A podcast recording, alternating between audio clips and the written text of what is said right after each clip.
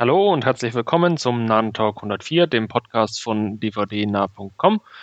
Hier ist wieder der Wolfgang und mit mir heute dabei sind unter anderem. Hallo, hier ist Stefan. Und Andreas. Hallo.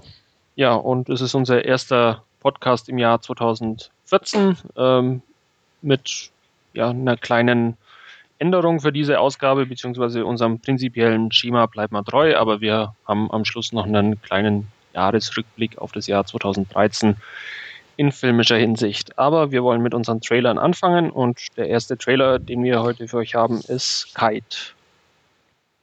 Ja, was haltet ihr davon? Mm, ja, noch nicht so viel. Also ich kenne die, ist ja wohl eine Manga-Vorlage oder ein Anime. Kann ich nichts zu sagen. Ich habe zwar schon viel gesehen, aber Kite ist irgendwie völlig an mir vorbeigegangen. Ähm, habe mich also auch nicht näher damit beschäftigt.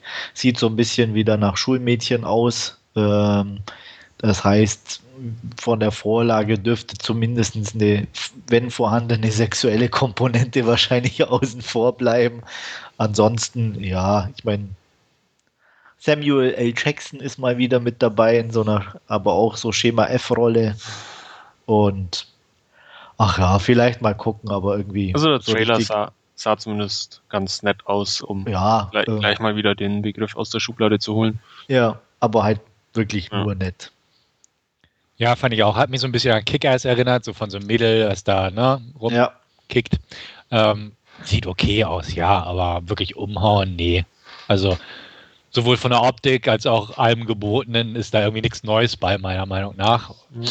Vorlage kenne ich nicht. Ich hatte nur halt äh, irgendwie in einem anderen Forum gelesen, dass äh, die wohl auch recht deftig in Sachen Sexualität und sowas sein soll. Also da wirst du wohl sehr wohl recht haben, dass sie da äh, ziemlich entschärft haben, die ganze Geschichte. Aber ja, ob da denn noch irgendwas halbwegs Brauchbares rausgekommen ist, werden wir mal abwarten müssen. Also vom Trailer her kann man sich ansehen, aber bisher noch nicht so begeistert.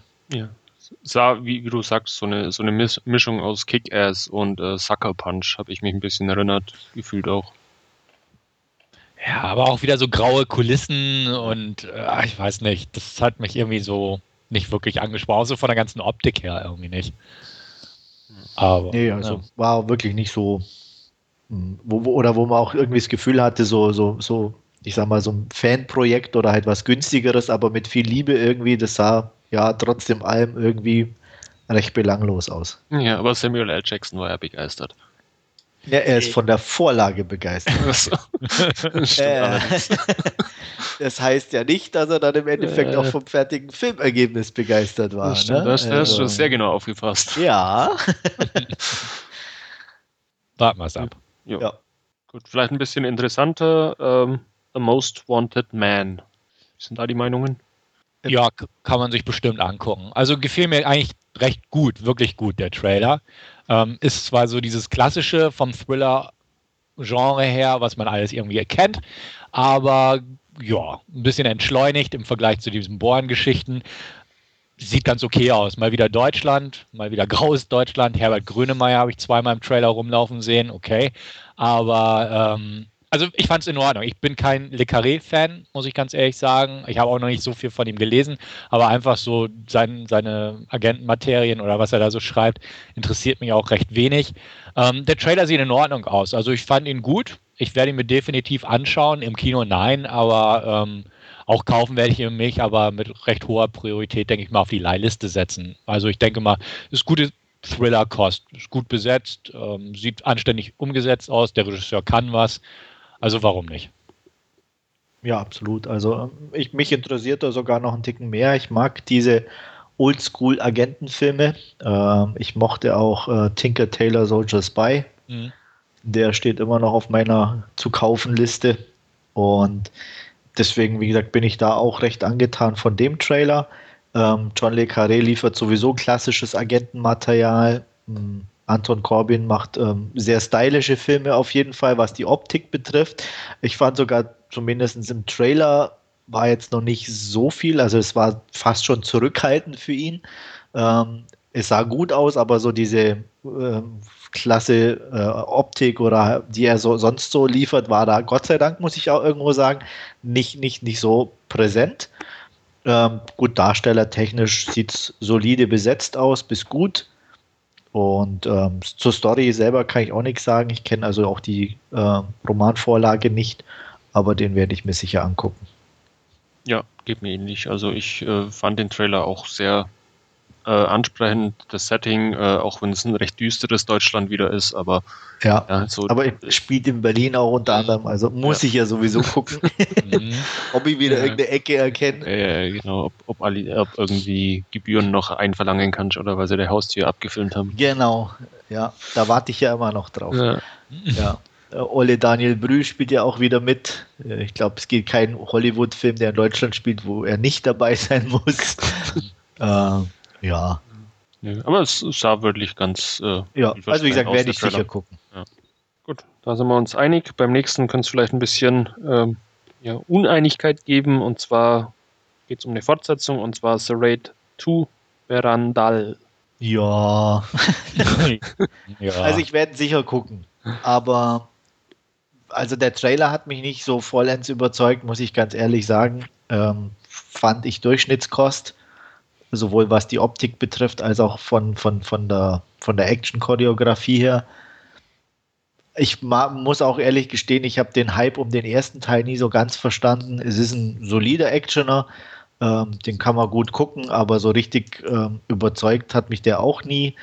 Das war mir alles ein bisschen zu löchrig vom, vom, von der Story her sowieso. Dann gut, man kann jetzt sagen, da spielt die Story keine Rolle. Ähm, okay, aber selbst dann fand ich die, die, die Kämpfe jetzt nicht so mit diesem Bohr-Effekt oder mit dieser Non-Stop-Action, äh, wie es überall stand.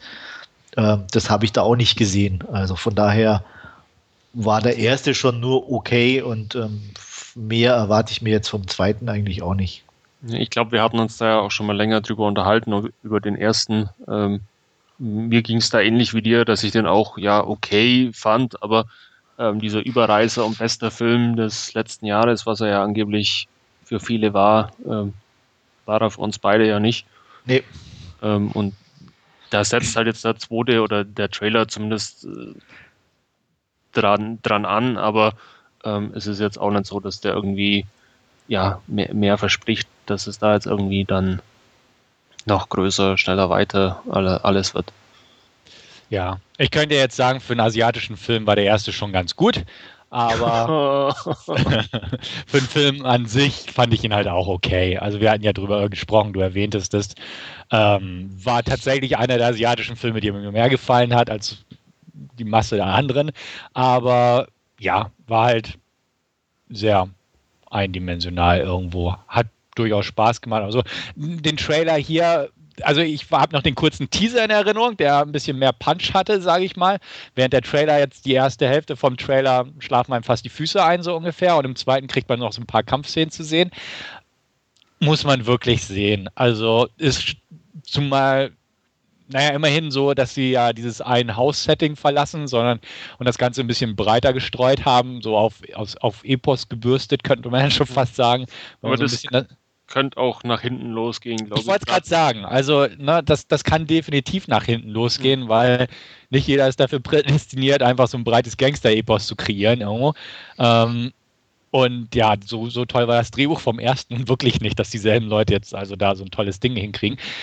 Aber es könnte funktionieren. Ähm, mal gucken, einfach wie das Endprodukt, ob das eine gute Mischung ist aus äh, Story, die auch irgendwo halbwegs interessant ist und Kämpfen, aber auch, ich glaube, ich habe es auch im Forum geschrieben, so wirklich umhauen tut mich der Trailer nun auch nicht. Also sieht in Ordnung aus, aber ähm, ja, ich glaube so, dass sonst hätte er mich noch weniger interessiert, wenn nicht jetzt der erste Teil so halb gehypt gewesen wäre und auch brauchbar ausgefallen wäre, meiner Meinung nach.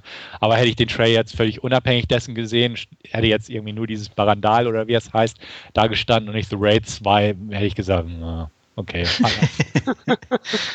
Einer von denen wird mir Wolfgang irgendwann von berichten, wie der ist. Äh, genau. Aber ansonsten, ja, also ich werde ihn mir auch angucken, einfach weil ich den ersten auch geguckt habe, aber ja, Umgehauen hat er mich nicht. In der Tat nicht. Was uns aber umgehauen hat, ist der Trailer zu Kung Fury. Woher willst du das wissen? da gehe ich einfach mal davon aus, dass das so ist. Dann muss ich dich leider enttäuschen. Ach Gott, ja. ähm, äh, lustigerweise eigentlich auch mit aus einem Grund, warum du das selber geschrieben hast, weil es mir all, allzu sehr nach, äh, wie hieß es, äh, das äh, Spielchen Dragon. Far Cry 3, äh, Far Cry 3, Blood ja, Dragon. Blood Dragon, genau. Ähm, so ungefähr, naja, alles, was man im Spiel schon gesehen hat, machen wir jetzt halt einen Film draus. Und ich, ich sag mal so, es wirkt nett und ich kann mir gut einen Kurzfilm darunter vorstellen. Es wird aber ein Kurzfilm mit, mit 30 Minuten. Ach, wird's nur? Ja. ja. Okay. Ja. Sonst also würde ich, ich auch sofort sagen, auf keinen Fall Langfilm. Das würde ja, ich auch nicht wollen. Das, also. hatte ich jetzt eben vermutet. Ähm, ich hm. habe mich jetzt nicht so, so detailliert da das, eingelesen. Das, das, das, haben sie jetzt irgendwie, ähm, wenn sie irgendwie eine Million oder was zusammenbekommen, dann äh, schauen sie, dass sie das Drehbuch auf, auf einen auf Spielfilmlänge ausbreiten können. Aber so wie das Projekt jetzt momentan am Start ist, ist es nur so ein 30-Minuten-Film. Okay. Gedacht. Und die Millionen kriegen sie nicht, oder? Äh, glaube ich fast nicht mehr. Also die, nee, die ihre, ihre, was wollten sie, 200.000 initial, die haben sie ja ratzfatz zusammen gehabt und jetzt hängt es aber schon so 15 okay. Tage auf okay. unter einer halben Million, glaube ich. Okay. Ist halt kein Veronica Mars, ne? Ja, genau. Ja, ja. ja. nee, aber wie gesagt, gut, dann muss man gucken. Für 30 Minuten, ja, okay. Ähm, aber wie gesagt, auch insgesamt, ich weiß nicht, so sehr hat es mich trotzdem nicht irgendwie gehypt. Also ich kann es nicht genau sagen, warum, aber es war nicht mein Humor auch irgendwie. Ja. Also gehypt hat es mich jetzt auch nicht. Und dieses Spiel, wo Wolfgang mir freundlicherweise diesen Game-Trailer-Link geschickt hat, da ähm, kannte ich vorher auch nicht. Also kann ich da nicht mitreden auf der Ebene. Ich fand es lustig. Also ich denke auch definitiv nicht länger als 30 Minuten. Wahrscheinlich wäre 15 Minuten noch besser gewesen, aber ähm, ich bin gespannt drauf. Ge umgehauen oder gehypt hat es mich nicht, aber es sah lustig aus. Also jetzt nicht haha lustig, sondern könnte ganz nett sein, so ungefähr. Von ein paar Ideen, sieht schön trashy aus und ähm, könnte definitiv als Kurzfilm funktionieren, äh, in der Hoffnung, dass sie es nicht schaffen, eine Million zu erreichen und das irgendwie künstlich aufs Dreifache des der Laufzeit strecken, weil das, glaube ich, geht in die Hose einfach. Ja. Was mich noch ein bisschen abschränkt, sind die Dinosaurier. Da bin ich mal noch unschlüssig. Aber ansonsten, ja. Ja. Ja, ich weiß nicht. Also ich bin, äh, wie gesagt, ich habe mir den Trailer angeguckt und, und ich weiß nicht, war auch nichts, wo ich sage, es ist irgendwie neu oder es, ich hatte trotzdem das Gefühl, es war schon tausendmal da. Auch, auch als Parodie. Hm. Ja, also groß originell war es jetzt nicht. Klar, also es ist irgendwo, ne, gibt viele solche Internetparodien oder so, wo man da ja, so ein paar ich, Sachen ich habe immer das Gefühl, du, äh, du, schaltest YouTube an und gibst irgendwie so eine Parodie oder irgendwas ein und hast dir 20 von so Kurzfilmen mit, mit drei bis fünf Minuten, die genau sowas machen. Ähm, ich weiß, glaube, Wolfgang, du warst doch zwischendurch immer mal von so einem Typi, der auch so, so mal so ein Ego-Shooter und so, so Sachen selber verfilmt hatte. Ja, das ist gepostet. Äh, Freddy W., der, genau. der YouTube-Channel, die, ja. die oder haben die letzten Jahre, die, die ändern sich jetzt momentan ein bisschen von der Ausrichtung, aber die haben ja viele so Kurzvideos einfach gedreht genau. auf, auf Ego-Shooter-Basis. Absolut so von der Länge und so, das ist super umgesetzt ja. für, für, für die Mittel, die die haben. Ähm, alles schick, ne? Deswegen, und, ähm, aber so, also, wie gesagt, selbst mit 30 Minuten, ich weiß noch nicht. Mal, mal gucken. Ja, Stefan und ich werden wohl berichten, weil ja, ich glaube, Stefan, genau, das könnt ihr machen. Du hattest auch, ähm, ja. Ja, zumindest für den Digital Download habe genau, ich Genau, so, so, weit, so weit bin ich auch gekommen. Ja. Die, die Blu-ray war mir dann schon irgendwie zu viel. Ja, ja, ja, klar. Ja, aber ja, wie gesagt, wir werden berichten. Ähm, Beziehungsweise, dann, ich glaube glaub sowieso, ich meine auf der Kickstarter-Seite gelesen zu haben, dass er das sowieso irgendwie später also, dann kostenfrei ins Internet genau, stellen Also das war eh, äh, stand ja auch genau. von Anfang an dabei, dass er kostenlos zum Ansehen äh, irgendwo erscheinen wird, auch auf alle ja. Fälle. Also das ist jetzt ganz unabhängig von der Kickstarter-Kampagne. Genau, okay. also, also wird Andreas auch seine Chance bekommen. Ja, umsonst kann man ja mal gucken. ja. Ja. Kommen wir von äh, guten Kickstarter-Kampagnen zu ja, außergewöhnlichen Kickstarter-Kampagnen. ähm, Veronica Mars, ja, der Film, da ist der Trailer erschienen. Ja. Ja. Ähm, Wäre ich kein Veronica Mars-Fan, würde ich mir den Trailer angucken, mit den Schultern zucken und sagen, aha, das war's. Also Ich muss ganz ehrlich sagen, der Trailer haut mich, haut mich als Fan jetzt auch nicht gerade um. Ich finde es definitiv nett und ich freue mich drauf. Ähm, vielleicht liegt es auch ein bisschen dran, weil ich einfach die dritte Staffel so höchst mäßig fand und auch den Ausblick auf die potenzielle vierte Staffel, die ja nie wurde, fand ich auch noch, genau, noch schwächer mäßig. Ähm, jetzt bin ich einfach nur gespannt, würde mich freuen oder beziehungsweise freue mich drauf, einfach die alten Gestalten nochmal wieder zu sehen. Hoffe einfach, dass sie so ein bisschen den Funken der ersten zwei Staffeln ähm, wieder aufflammen lassen. Aber jetzt groß riesen Erwartungen habe ich definitiv nicht. Ich hoffe auch, muss ich sagen, dass ähm, Rob Thomas, der, der Schöpfer, ähm, das jetzt auch nicht groß weiter ausschlachtet und da noch Filme macht hinterher oder so. Ähm, ich denke auch, sie könnten es einfach jetzt hinkriegen, einen vernünftigen, netten kleinen Abschluss hinzukriegen. Vielleicht irgendwie, was weiß ich, noch einen zweiten Film hinterher, wenn es dann wirklich ein guter wird. Aber das bleibt wirklich abzuwarten. Weil, wie gesagt, die dritte Staffel konnte mich schon, schon nicht begeistern und da waren auch dieselben Macher am Werk. Okay, die wurde dann irgendwann, ich glaube, durch den Writer Strike oder irgendwie sowas abgekürzt. Das, das merkte man das, glaube ich, auch an, dass es irgendwie nicht so wirklich vollendet wurde, das Ganze. Aber, ach ja wie gesagt, einfach nur aus nostalgischen Gründen freue ich mich auf diesen Film, der auch halt durch diese wirklich gute Kickstarter-Kampagne auch schön finanziert wurde. Aber ich kann jeden verstehen, der bisher die Serie nicht kennt oder so, dass er mit dem Trailer null anfangen kann oder nicht angetan ist, weil allein davon gibt der Trailer einfach nichts her. Also mhm. Schaumwerte sind da nicht, äh, großartige Dialoge sind auch nicht groß drin. Wenn man die Figuren kennt, hat man viel mehr Spaß an so ein paar einzelnen Sprüchen und Spitz, Spitzen und Marotten, die man da so ein bisschen erkennen kann, aber ähm, groß darüber hinaus ist es einfach nichts. Ja, also wie, wie, du sagst, ich glaube, man muss einfach die Serie kennen, um dann auch ja, den Film irgendwie die, zu mögen oder einordnen zu können. Ähm, von der Handlung kann man wohl den Film auch ohne die Serie anschauen, ähm, aber ich glaube, dann vermisst man oder dann äh, ja, kriegt man die ganzen Anspielungen und äh, so weiter aus der Serie dann nicht mit. Oder auch von den Charakteren ist natürlich allein durch die Laufzeit äh, ja beim Paar einfach nur so, so Kurzauftritte oder Randfiguren, ähm, die dann in der Serie wesentlich weiter ausgearbeitet waren, was im Film natürlich dann einfach nicht funktioniert. Ja. Von daher, ich freue mich auch drauf. Es ist eigentlich da diese Metapher mit dem Klassentreffen, trifft es eigentlich ganz gut, weil es eigentlich genauso ist. Ähm, ja, man sieht sich nach ein paar Jahren wieder und äh, mal sehen, was draus geworden ist. Ja, also wie gesagt, ich habe die Serie sowieso nie gesehen, deswegen kann ich dazu nicht so viel sagen. Äh, werde mir den Film deswegen auch sicher nicht angucken, weil auch der, wie Stefan so, schon so sagte, Trailer angeguckt, aha, abgehakt. Äh, ja, sagt mir nichts. Gar nichts. Nee ich wüsste nicht, wo ich da irgendwie ansetzen soll oder also weder humortechnisch noch ähm, darstellertechnisch noch inhaltlich ist nee, nicht meins. Also, hattest, hattest nicht du mir damals die Serie empfohlen? Nee, also ich habe nicht, nicht, nicht, mal eine Folge davon gesehen. Echt? Also Wolfgang Lestray, also äh, ah, bitte. Ich, ich, also ich weiß. Du denunzierst mich hier öffentlich.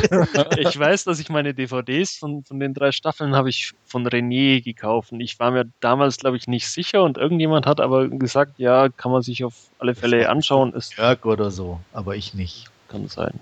Dann hatte ich das falsch eingeordnet.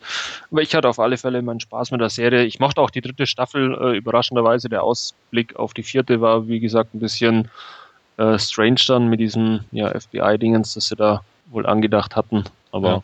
ansonsten, ja, fand ich sehr sehenswert eigentlich die Serie. Gut, wenn es dazu nichts mehr gibt, dann sind wir mit unseren Trailern durch und kommen zu unserem Last Scene. Und da wird Stefan mit Parker anfangen.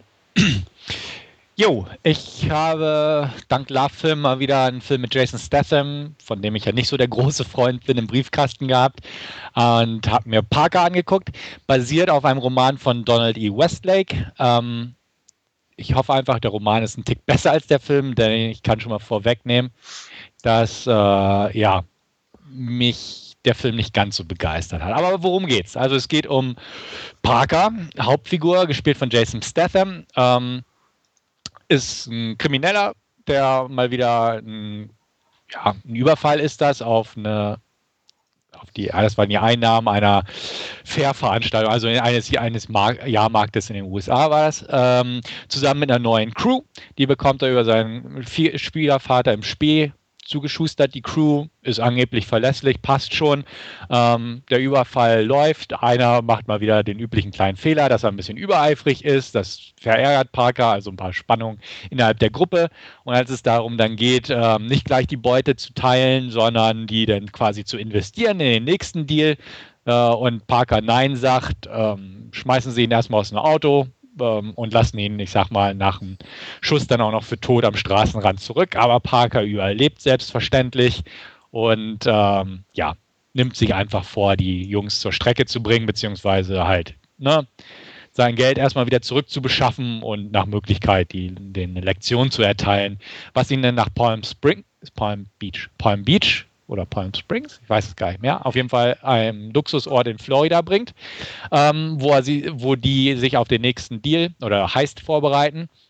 Und er lernt dort die Immobilienmaklerin, gespielt von Jennifer Lopez, kennen, lässt sich von ihr Häuser zeigen, denn er kommt auf die Idee, die müssen irgendwo Unterschlupf finden, nach Möglichkeit in einem Haus, äh, am Wasser und so weiter und versucht denen so auf die Schliche zu kommen, was auch gelingt.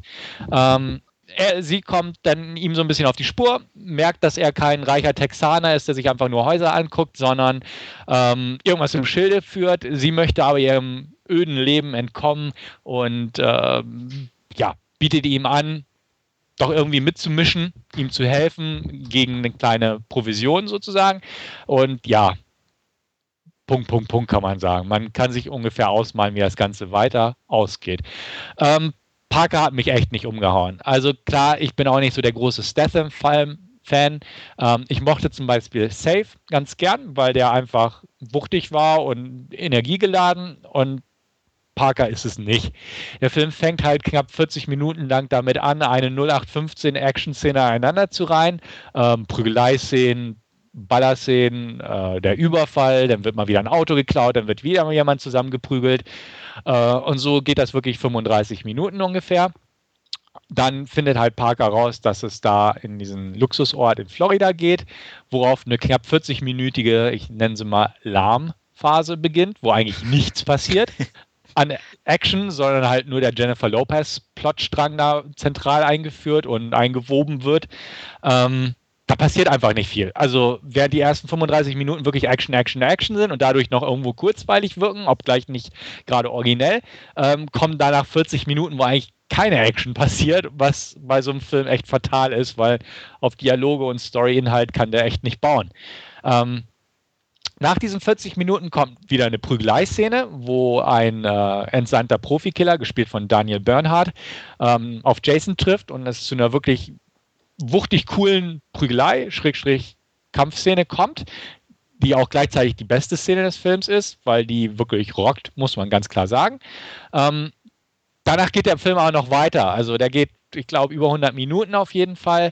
Und danach kommt halt dieser Heist, den die, die Bösen planen. Also die, äh, unser Anti-Held ist ja eigentlich auch ein Baddie, also die noch böseren Bösen planen. Ähm, der ist halt so wieder total konventionell. Und danach kommt noch ein Showdown, wo er sie dann nach dem Überfall noch zu Hause aufsucht und einen nach dem anderen bekämpft. Ja, also wirklich 0815 Kost pur. Der Showdown ist dann noch so konventionell, dass man genau weiß, aha, unsere Dame des Films muss natürlich als Geisel enden. Es passiert nachts oder ja. Mhm. Gut, Jason Statham tritt wie immer auf. Ähm, man mag ihn oder man mag ihn weniger. Also er macht das, was er kann, halt wie vom Fließband, sage ich mal. Ähm, Jennifer Lopez fand ich, spielt nicht schlecht, hat aber eine grottige Rolle, einfach eine nervige Rolle und das macht das schon wieder zunichte. Die übrige Besetzung, in dem durchaus ein paar bekannte Leute mit dabei sind, also die Bande ist gar nicht mal so schlecht besetzt. Michael Chiklis spielt mit aus The Shield oder Clifton Collins Jr., den man ja auch unter anderem aus Boondock Saints 2 kennt oder aus Pacific Rim. Ähm, passable Besetzung, aber total schlicht gestrickte Persönlichkeiten. Äh, als dieser Schwiegervater in Spee, genannt wurde, ist Nick Nolte kurz dabei und murmelt sich einen in den Hut dabei. Ähm, in der Originalfassung kaum zu verstehen, wie er inzwischen nuschelt. Ähm, das Ganze wurde inszeniert von Taylor Hackford, der eigentlich mal echt gut war. Ähm, Dolores, The Devil's Advocate und so. Und sich halt jetzt so ein Projekt an Land gezogen hat. Vielleicht, weil es in letzter Zeit nicht ganz so lief. Dann denkt man sich, okay, kann man nicht viel falsch machen. Vielleicht durch die Vorlage lockt man ein paar Leute ins Kino und Statham, ja, für ein 7 Millionen Dollar Wochenende ist er immer zu haben, auch wenn danach nicht viel an der Box Office gerissen wird. Ähm, ja, er verkauft sich hier unter Wert, der Regisseur. Er macht es auch nicht besonders, also sieht aus wie so eine Handwerk, äh, routinierte Auftragsarbeit irgendwo. Ähm, das Skript ist einfach schwach, hat mich absolut nicht umgehauen, fand ich total unoriginell das Ganze.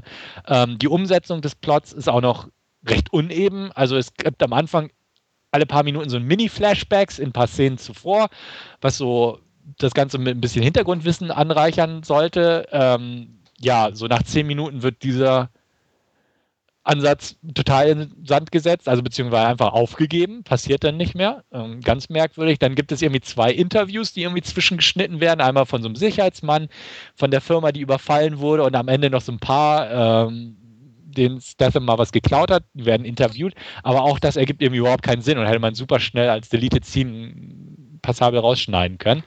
Ähm, Suspense kommt bei solchen Filmen eh meistens nicht auf. Und wie gesagt, diese, diese 40 Minuten in der Mitte, die haben einfach keinen Drive und das passt einfach nicht. Der gesamte Plotstrang um Jennifer Lopez ist einfach ziemlich banal muss man auch dazu sagen, streckt das Ganze nur. Da gibt es dann noch so ein paar Subplotstränge, die da mit dranhängen, inklusive eines Cops, der in sie verknallt ist und ein Auge auf sie geworfen hat, oder eine Rivalität unter den Maklerinnen. Ähm, aber auch so dermaßen halbherzig das Ganze, äh, ja. Also was, was kann man unterm Strich sagen? Ähm, trotz einiger passabler Action-Randale-Momente ist das Ganze einfach zu belanglos und formelhaft ausgefallen. Ähm, mit einem schwachen Mittelakt, der einfach keine Energie mit sich bringt und dementsprechend äh, eher schwache 4 von 10 von mir. Und ich glaube, Andreas, du hattest den auch mal im Player.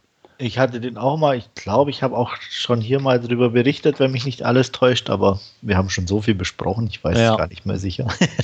äh, aber ich sehe das ganz genauso. Also ähm, ich glaube, ich habe auch nur 4 von 10 gegeben. Ähm, der ist einfach echt, ich meine, ich mag Statham inzwischen, ja, hat man schon das Gefühl, er kann wirklich nichts anderes mehr spielen oder ich meine, er hat noch nie viel andere Sachen gespielt, aber die hat wenigstens irgendwie gut oder solide. Aber selbst hier hat man das Gefühl gehabt, das war selbst für ihn eine Auftragsarbeit von einer Auftragsarbeit oder so, keine Ahnung. Und äh, also für mich persönlich ging ja äh, JLo überhaupt nicht. Okay. Weil davon, dass sie weder schauspielern kann in der, oder zumindest hier nicht schauspielern konnte und auch die Rolle äh, so weit weg irgendwie von, von nur irgendwas ist. Also so biederes Hausfrauchen ist mal das Letzte, was die irgendwie verkörpern kann oder sollte. Ähm, unglaubwürdig ohne Ende. Und wie du schon sagtest, die Story selber auch völlig für den Arsch. Also ähm, mit Wohlwollen eine 4.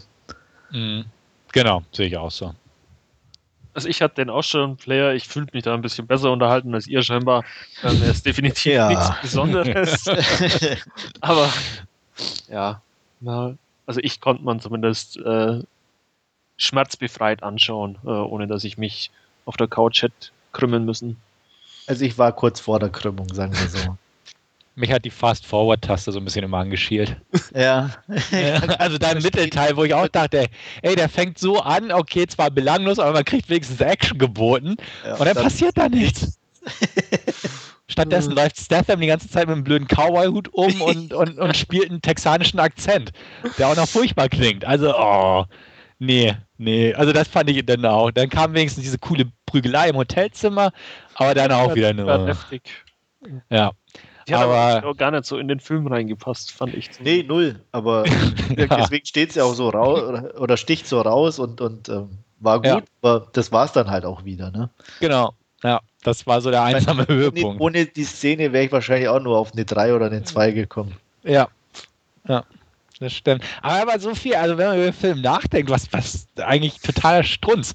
Auch ja. diese ganze, äh, dieses Pseudo-Liebesdreieck, was ja. irgendwie ah. mini angerissen wird. ja, ja. So, er, er hat eigentlich eine Freundin. Ja Auge auf ihn, aber er genau. hat ja doch und weint, oder mhm. kommen sie vielleicht doch noch zusammen? Ja. Und, dann, ja, und auch, auch, auch, die, das komplette Konstrukt mit JLos Mutter, äh, ja, ja. die sie abgehalftert bei ihrer Mutter halt wohnen muss und ja. so Sachen.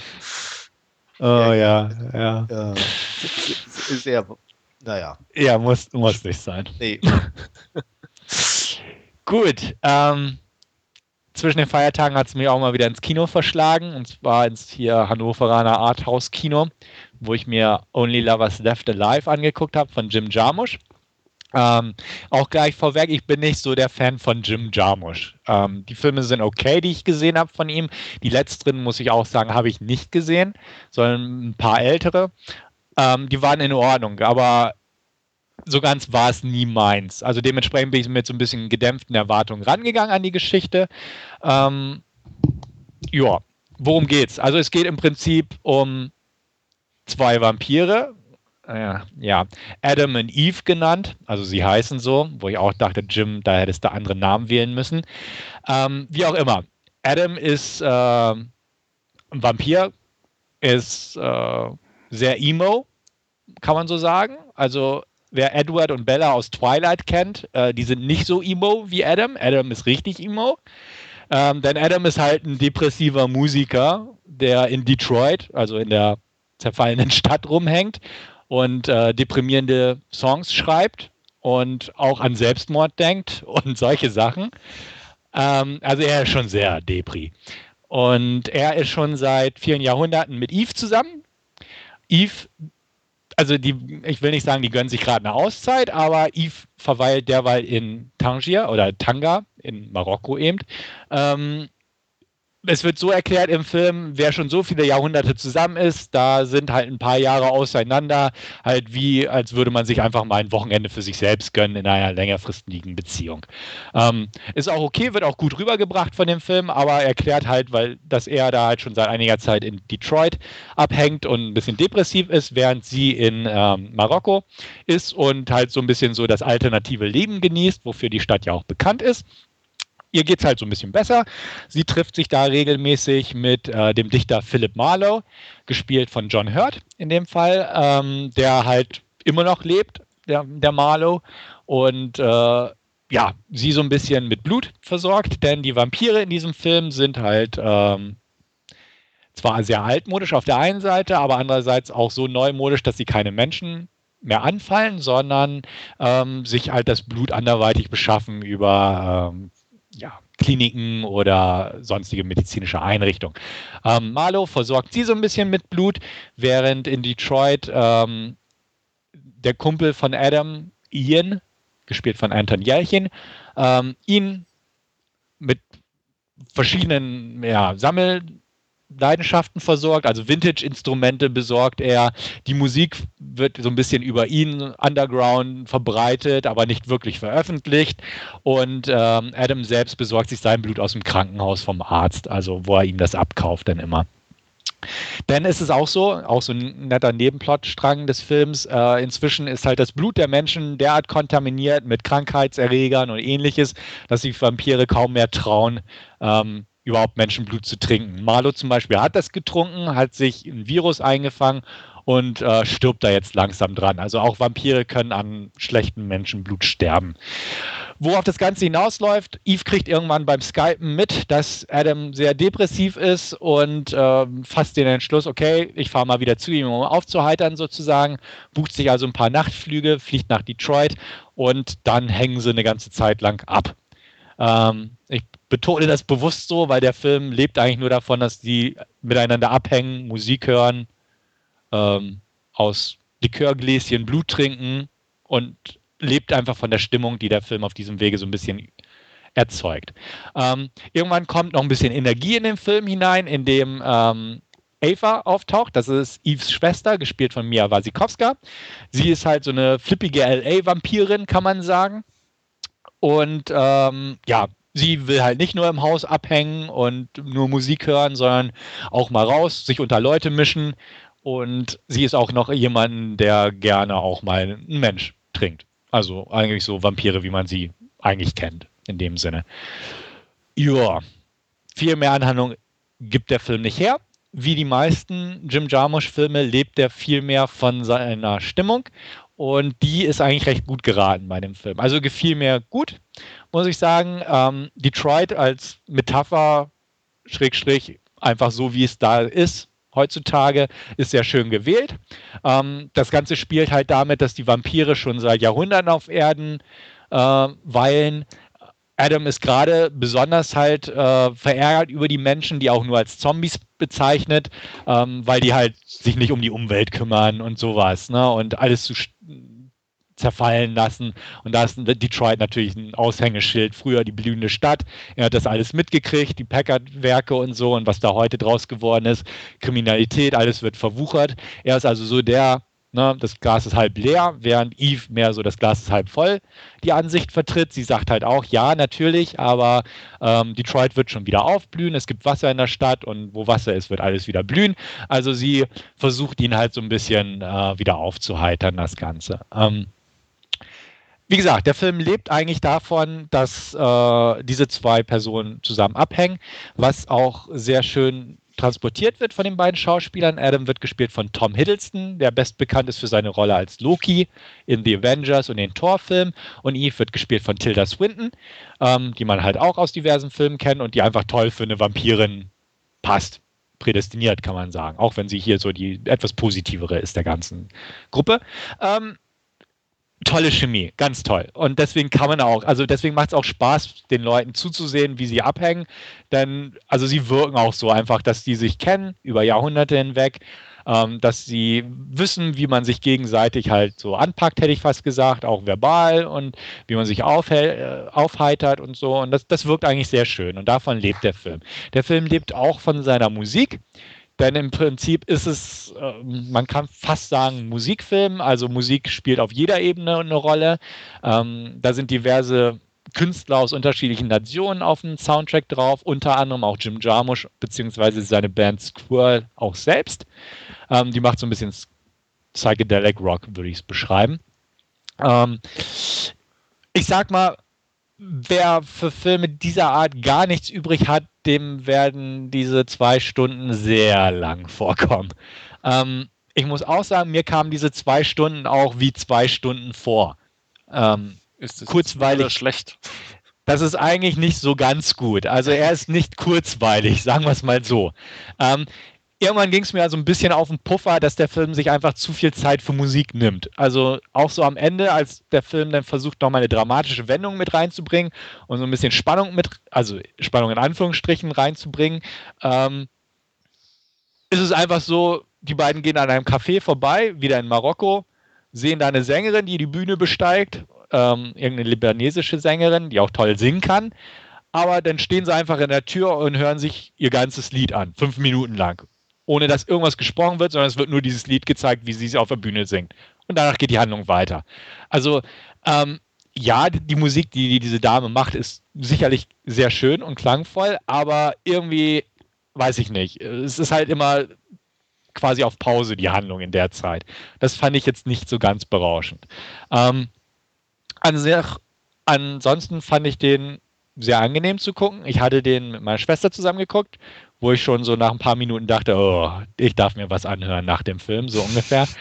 ähm, sie meinte auch, ja, so als Kompromiss, ja, er tat ja nicht weh, der Film hätte aber ein bisschen straffer sein können, so ungefähr. Ähm, hatte ich leider auch das Gefühl. Ähm, es ist okay, ich glaube, wer wirklich so in, in, so einer perfekten Stimmung ist und wirklich die Musik mag, die Jim Jarmusch und seine Kollegen hier mögen, die, die können da einen besseren Zugang zu finden. Ich fand es jetzt nicht, ich fand einfach, auch die Vampire waren so ein bisschen zu, zu snobby. Also, ne, Sie haben die Menschen schon seit Jahrhunderten beobachtet. Äh, sie können Gedichte zitieren, die lassen in jeder Unterhaltung irgendwelche Namen fallen. Also irgendwie kam es mir teilweise wie Name-Dropping vor. Also ja, und damals hat Shakespeare das gesagt und als ich den und den in Paris getroffen habe, ach, das war ein nettes Gespräch und da und da. Und er hat auch eine Wand voller Bilder von allen Leuten, die er kennengelernt hat. Kafka, Poe, Mark Twain. Und äh, zu jedem erzählt er eine kleine Anekdotchen. Und äh, Philip Marlowe hat in Wahrheit für William Shakespeare die, die Werke als Ghostwriter geschrieben. Also kann er da auch eine, eine Anekdote zu erzählen. Ähm, ja, es ist halt so ein bisschen, ähm, im Prinzip waren das ja so versnobbt altmodische Bohemians, so ähm, die Likörgläschen trinken, nur dass halt die keinen Wein trinken, sondern Blut oder kein, was weiß ich was, ne? keine Drogen nehmen, sondern halt ihr, die, ihre Drogen sind das Blut. Und ja, die waren halt ein bisschen snobby, sag ich mal. Und wie gesagt, Adam ist cool gemacht, also cool gespielt von Hiddleston, aber ist halt echt Emo. Und Tilda Swintons Rolle mochte ich schon eher, aber sie war halt auch so ein bisschen so, ach ja, ne, alles ist gut, alles wird gut und ne, ja. Dann sieht sie ein paar Pilze am Wegesrand und ach, ihr Pilze, ihr dürftet hier eigentlich gar nicht wachsen und ach, Mensch, es, es ist gleich eure Jahreszeit, ach, die Natur ist so unberechenbar. Und da denkt man sich auch, ja, ist ja gut, ne? Ähm, wie gesagt, ich habe mich nicht gelangweilt gefühlt, was ich auch als zweischneidiges Schwert anführen könnte, aber nicht ganz so sehe, ist halt der äh, Handlungsstrang mit Mia Wasikowska. Ähm, das ist der konventionellste und vorhersehbarste Handlungsstrang im ganzen Film, aber es ist auch der einzige, der ein bisschen frisches Blut und Leben und Energie in diesen Film reinbringt. Äh, ich war eigentlich ganz froh, dass sie auftaucht, zumal sie auch nur im dritten, im dritten Drittel, also im finalen Drittel kurz, ich sag mal 20 Minuten auftaucht. Wie gesagt, da weiß man genau, okay, das geht jetzt so weiter, mhm, das geht jetzt so aus aber es lockert den Film ungemein auf. Also es bringt so ein bisschen einfach Schwung in die Sache. Ähm, darstellerisch absolut okay. Wie gesagt, die beiden Hauptdarsteller toll. Ähm, John Hurt macht so sein eigenes Ding, wie man ihn seit Jahren irgendwie kennt. Ja, er ist halt, ne, spielt halt so einen alten Kerl, weisen Mann, ne, passt schon. Mia Wasikowska gut aufgelegt, auf jeden Fall. Anton Jelchin spielt halt den Kumpel. Ähm, auch nette Rolle, sympathisch wie immer der junge Mann. Jeffrey Wright spielt auch kurz mit ähm, passt. Wirklich empfehlen kann ich dem Film nicht. Also er, er war sehr zugänglich für Jim Jarmusch Regiearbeiten, muss ich auch sagen. Er ist bestimmt nicht sein stärkster Film, kann ich mir nicht vorstellen. Die paar Kritiken, die ich gelesen habe, sagen das auch so ungefähr. Aber wie gesagt, die letzten Filme habe ich nicht gesehen, deswegen will ich mich gar nicht da irgendwie zum Urteil hinfallen lassen, wie das jetzt wirklich in sein Gesamtbild reinpasst. Ich fand ihn nur in Ordnung, man kann ihn sich angucken. Ähm, man muss es aber wirklich mögen. Ich sage mal, wer Jim Jarmusch mag und sich für solche Art von ruhigen, musikorientierten, stimmungsorientierten Filmen etwas mehr begeistern kann, wo ihm so die Charakterzeichnungen und die Handlung und Spannung und solche Sachen eher nebensächlich sind, der kann sich den Film definitiv angucken. Ähm, ich fand ihn in Ordnung, würde 6 von 10 vergeben. Ähm, werde auch noch eine Kritik dazu schreiben, beziehungsweise ich habe sie schon geschrieben, ich muss sie nur noch ein bisschen, ein bisschen an ihr rumfeilen. Aber ähm, es ist ein Film, den ich mir nicht nochmal angucken werde. Ganz klar. Also er war in Ordnung, wie meine Schwester es ausdrückte. Er, er tut nicht weh beim Gucken. Er war schön stimmungsvoll. Ähm, aber es ist kein Film, den ich mir nochmal angucken werde. Sechs von zehn dennoch. Und ähm, ja, Empfehlung auf jeden Fall an Andreas, weil ich weiß, dass du Jim Jarmusch magst. Ja. Bei Wolfgang bin ich mir da gar nicht so sicher, muss ich sagen. Also ich werde sicher gucken. Ähm, Hört sich alles ganz gut und interessant an. Ähm, ich werde natürlich auch zu Hause gucken. Da ist vielleicht mit den zwei Stunden ein bisschen angenehmer. Da kann man mal Pause machen zwischendurch. Genau, mal pinkeln ja. gehen und so. ähm, nee, keine Ahnung. Ähm, es hängt natürlich, wenn, wenn du das so erzählst, auch wirklich viel davon ab, ob mir dann auch die Musik zusagt, weil klar, wenn die so einen hohen Stellenwert hat, ähm, man muss ja nicht unbedingt heißen, dass die mir dann auch durchgängig gut gefällt. Ähm, mal sehen. Aber es hört sich auf jeden Fall ganz gut an. Also ich kenne zumindest ähm, die libanesische Künstlerin, die du angesprochen hattest. Da habe ich das ah. Album vor ein paar Wochen mal äh, durchgehört. Das ist äh, von der Stimmung her zumindest äh, sehr schön. Das ist Jasmin Hamdan, ähm, auch ohne Arabisch zu können. Äh, ja, aber ich glaube, dabei werde ich es dann auch belassen, mir das Album nochmal irgendwann anzuhören. Und den Film werde ich, glaube ich, außen vor lassen eher. Ja, also es ist auch kein Vampirfilm in dem Sinne, muss man ganz klar sagen. Also es ist einfach auch wirklich wieder so eine, so eine Drogenmetapher im Prinzip. Ähm, hat halt nichts mit Horror zu tun in dem Sinne, außer so am Ende ein bisschen. Und wie gesagt, sie trinken ja auch kein Blut aus Menschen, so, also da ist ja nur die Mia Wasikowska, die das macht.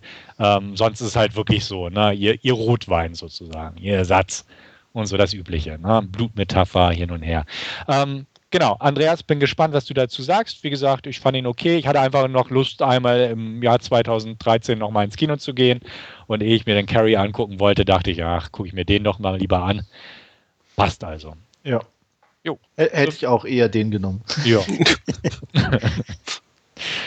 Dann gebe ich ab an den nächsten zum Last Scene. Ja, und ich habe mir mal wieder was aus Hongkong angesehen, und zwar den neuesten Film von Dante Lam, und zwar Unbeatable. Ähm, ja, es ist im Prinzip so eine zweigeteilte Story, die ja irgendwann zusammenfindet. Zum einen haben wir ähm, da den von Nick Join gespielten Jin Fai oder ähm, wie er dann auch schön übersetzt hat, heißt der Scumbag Fai, ähm, der ja mehrere oder eine längere Zeit im Gefängnis verbracht hat, weil er eben in Hongkong ähm, ja einen äh, Boxkampf, in dem er als Boxer äh, involviert war, ähm, manipuliert hat und ähm, hat auch entsprechende Wettschulden ähm, ja, wird dann eben eines Tages äh, aus dem Gefängnis entlassen und da warten eben ähm, die Geldeintreiber schon vor der Tür quasi auf ihn, die ja ihre oder seine Schulden eintreiben wollen.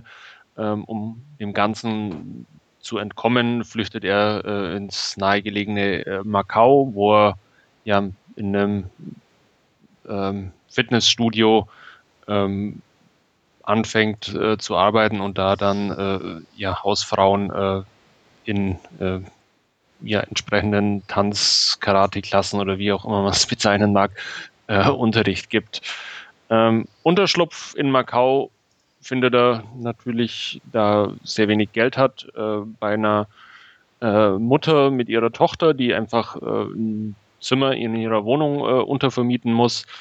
Ähm, wo er dann einzieht und ja, äh, wie er da einzieht, merkt er auch schon, äh, dass äh, diese ja, Mutter mit ihrer Tochter wohl ein paar Probleme hat. Ähm, wir kriegen vorher im Film auch schon ähm, präsentiert, dass eben der jüngere Sohn äh, in der Badewanne ums Leben kommt und ertrinkt. Äh, mit schuldig dran ist die Mutter, ähm, die einfach auf der Couch eingeschlafen ist und äh, ja, ihren Sohn quasi allein in der Badewanne gelassen hat, wo der dann eben entsprechend äh, ertrunken ist. Äh, das Ganze, ja, verfolgt sie dann natürlich auch entsprechend und äh, sie reagiert eigentlich auf fast alles entsprechend äh, panisch, war auch schon entsprechend in psychiatrischer Behandlung und ist auch davon vor kurzem erst wieder ähm, ja, in die Welt entlassen worden, wo sie jetzt mit ihrer kleinen zehnjährigen Tochter eben zusammen in dieser Wohnung lebt und da versucht über die Runden zu kommen. Ähm,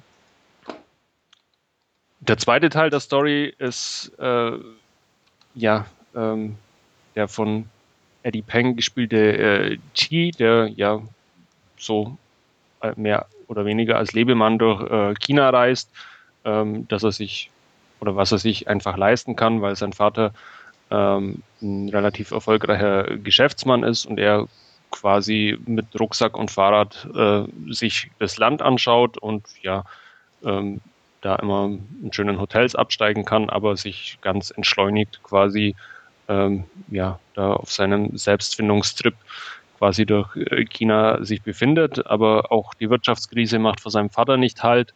Und ähm, so kommt es eben, dass quasi das ganze Firmenimperium zusammenbricht ähm, und ähm, der Vater eben auch nach Macau äh, entschwindet und äh, ja, da seiner Spielsucht dann irgendwie nachgeht und versucht mit dem bisschen übrig gebliebenen Geld, das er noch hat, äh, über die Runden zu kommen. Äh, Chi reist ihm nach und ja, versucht eigentlich seinen Vater wieder aus seiner Lethargie irgendwie zu befreien und ähm, versucht ihm durch das, dass er an einem MMA-Turnier teilnehmen möchte, ähm, quasi zu beweisen, dass man sich aus allem wieder herausarbeiten kann. Und ähm, ja, er möchte wie gesagt an diesem Turnier teilnehmen, hat aber selber wenig Erfahrung eigentlich mit Boxen oder äh, Kampfkunst im, im Allgemeinen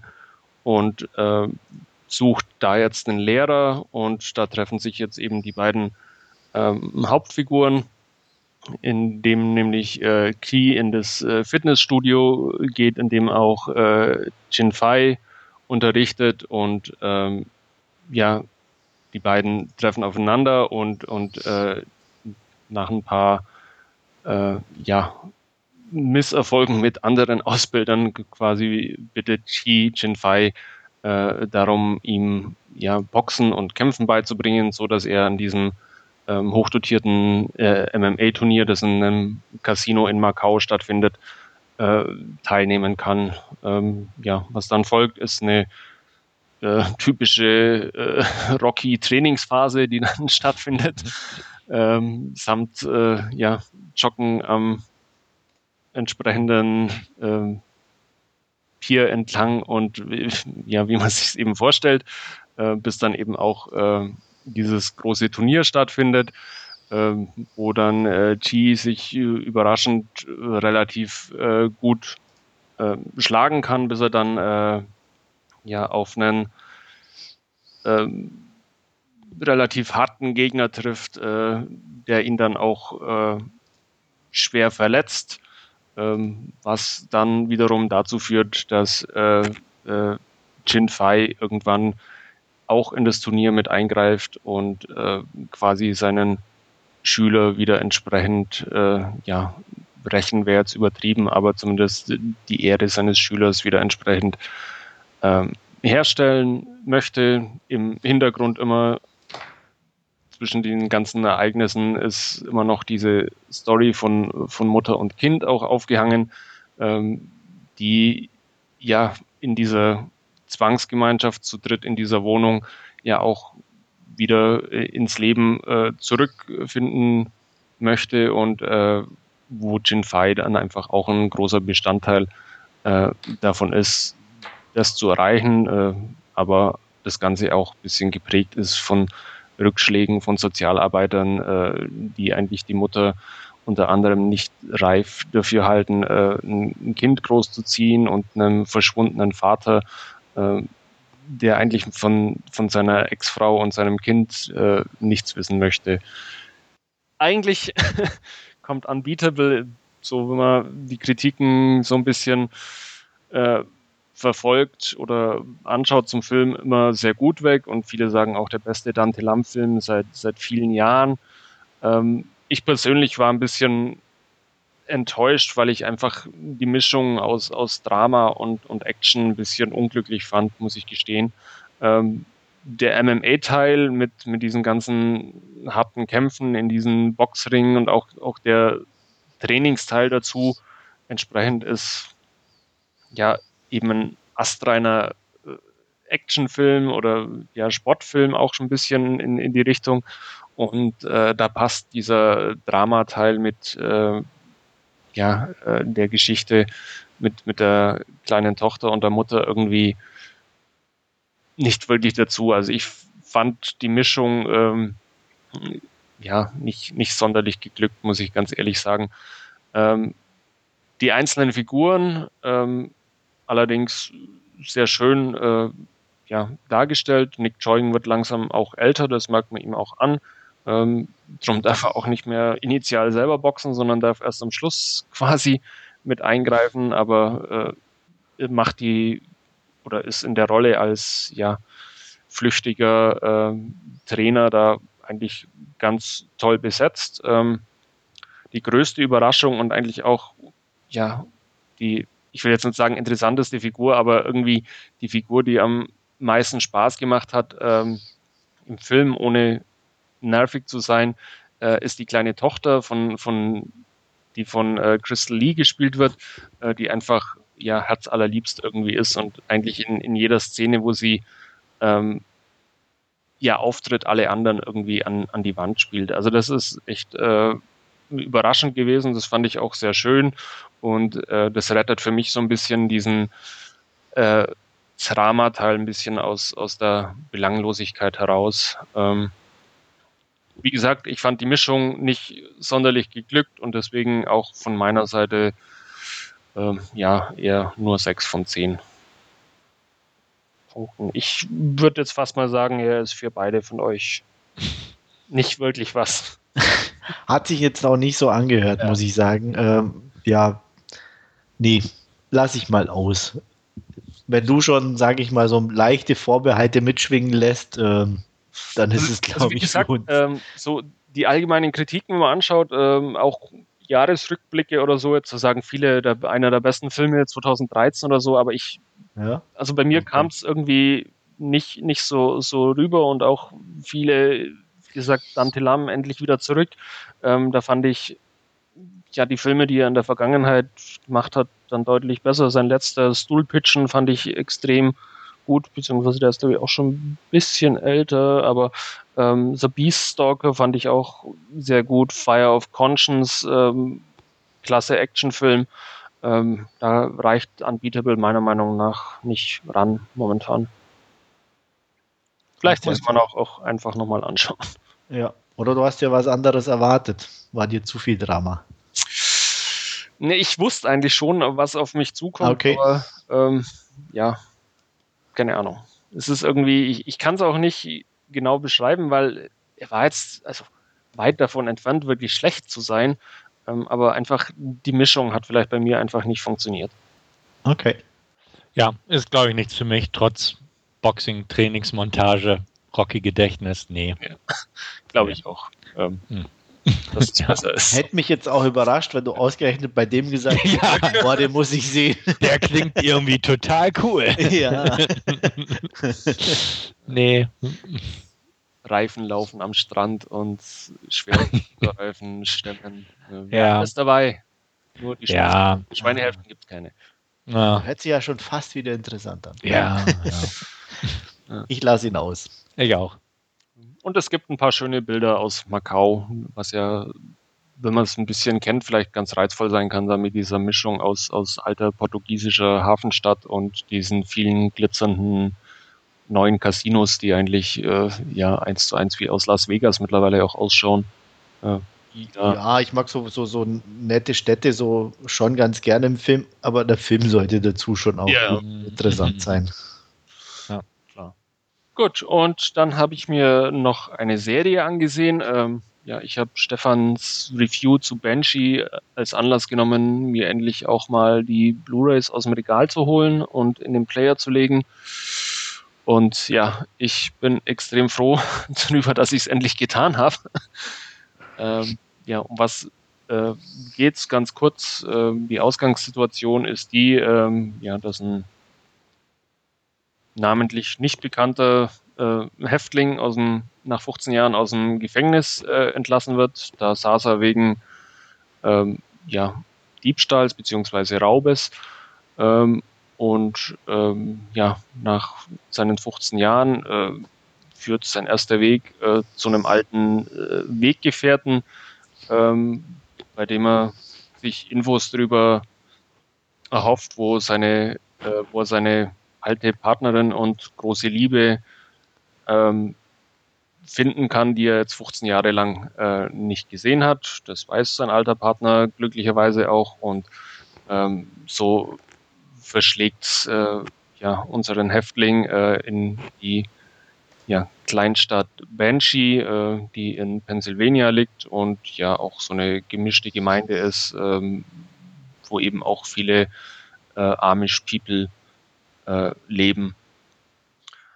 Ähm, ja, durch einen kuriosen Zufall äh, sitzt er da eben in Banshee äh, abends in einer Bar äh, mit ja, einem anderen Neuankömmling in Banshee und durch einen, einen kuriosen Zufall quasi ähm, stirbt dieser andere ähm, ja, äh, Ankömmling äh, auch und wie sich herausstellt, ähm, war das der neue Sheriff und ähm, ja, äh, unser Häftling äh, weiß nichts anderes zu tun, als quasi die Identität ähm, des Sheriffs anzunehmen und sich von da an in Banshee entsprechend äh, umzusehen. Natürlich weiß der Barkeeper darüber Bescheid, mit dem er dann auch ja quasi eine entsprechende Freundschaft schließt, indem sie gemeinsam die Leichen vergraben. Sowas verbindet ja dann doch ungemein.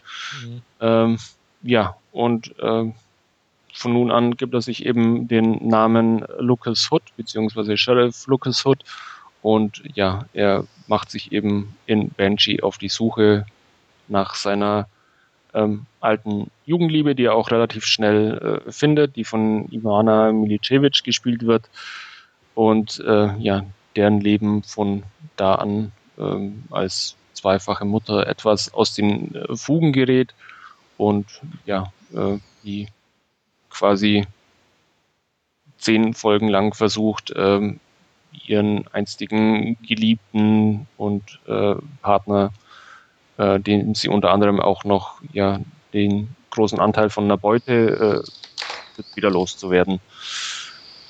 Ähm, ja, ich fand es toll äh, anzuschauen, einfach weil diese Mischung zwischen Sträfling und Sheriff so abstrus ist, dass sie einfach schon wieder ähm, ja extrem viel Spaß macht und er ja dann auch in seiner neuen Rolle als Sheriff irgendwie aufgeht ähm, und dann eben auf äh, ganz unkonventionelle und ja ähm, auch immer mit den Fäusten sprechenden Art quasi seine äh, ja, Sheriff-Aufgaben da in dieser Kleinstadt äh, ausführt. Das Ganze natürlich noch garniert mit einem in Anführungszeichen Bösewicht in der Kleinstadt, der von äh, Ulrich Thomsen gespielt wird, der äh, ja einen sehr erfolgreichen äh, nach, nach außen hin äh, Metzger mimt, der aber seine ähm, Hände in allen äh, schmutzigen Geschäften, die es rund um Banshee gibt, äh, drin hat. Ja, äh, ich weiß gar nicht, wie ich es sagen soll. Ich fand sie einfach, die, die Serie zum Anschauen ist, ist extrem abstrus. Ähm, aus demselben ähm, Studio oder, oder von demselben Fernsehsender wie, wie auch Strike Back gemacht, von da dann auch äh, entsprechend ja, äh, die Anleihen in puncto Gewalt und, und Sex äh, ein bisschen genommen, ähm, wo, ja, wo es relativ ordentlich zur Sache geht in beiden Bereichen. Ähm, ja, einfach für, für mich ein, ein Guilty Pleasure und ich freue mich auf Season 2, muss ich ganz ehrlich sagen. Ähm, ich würde Banshee Season 1 jetzt mal acht von zehn Punkten geben, mit der Tendenz eventuell sogar noch nach oben. Ja, ich habe ihn ja ausgiebig besprochen in meiner Review, ähm, habe ihn nur sieben von zehn gegeben, weil ähm, ja, weshalb? Gut, die Story gibt nicht viel her. Sie macht Spaß, definitiv. Ähm, sie baut auf diesem, ja, etwas ja, Logikloch behafteten Ausgangskonstrukt auf, dass er einfach so die Identität übernehmen kann von dem Sheriff. Äh, klar wird alles gut ausgearbeitet. Ja, alles gut ausgearbeitet, ich weiß. Ähm, ja, es, die, es, ist ja auch nur der dicke Cliffhanger dann am Ende. Daten. Ja, ja, ist, ist klar. Also wie gesagt, ja, ist halt, ne, man muss da ein bisschen drüber wegschauen über so manches, aber dann passt es ja auch. Ähm, was ich so ein bisschen sagen muss, was äh, hat mich nicht gestört, aber hat mich von der 8 von 10 irgendwo auch so ein bisschen abgebracht, ist, ich fand sowohl ihn nicht wirklich sympathisch als auch Carrie nicht, also Milicevic nicht ganz, also einfach durch ihre Handlung, weil er irgendwie auch nicht wirklich so ein Sympathieträger ist. Klar, er ist ein Antiheld, logisch, aber er konnte mich nicht wirklich gewinnen. Er, er, er, sieht ein bisschen schon aus wie so ein Knacki, der halt nach 15 Jahren aus dem Gefängnis kam und das ist dann schwierig, ihm auch die Rolle als Sheriff ein bisschen. Äh, ja, also es ist ja, ne, er ist ja so ein Hauding und das, das passt schon irgendwo, ähm, aber auch so, so die ganzen, er ist ja totaler Egoist eigentlich. Also alles macht er ja eigentlich nur so, ne, aus seinem, auf seine Art, auf ne, das und andere sind so ein bisschen zweitrangig. Ähm, ja, und auch Sache, ja, also wie gesagt, ich bin nicht so ganz mit ihm warm geworden.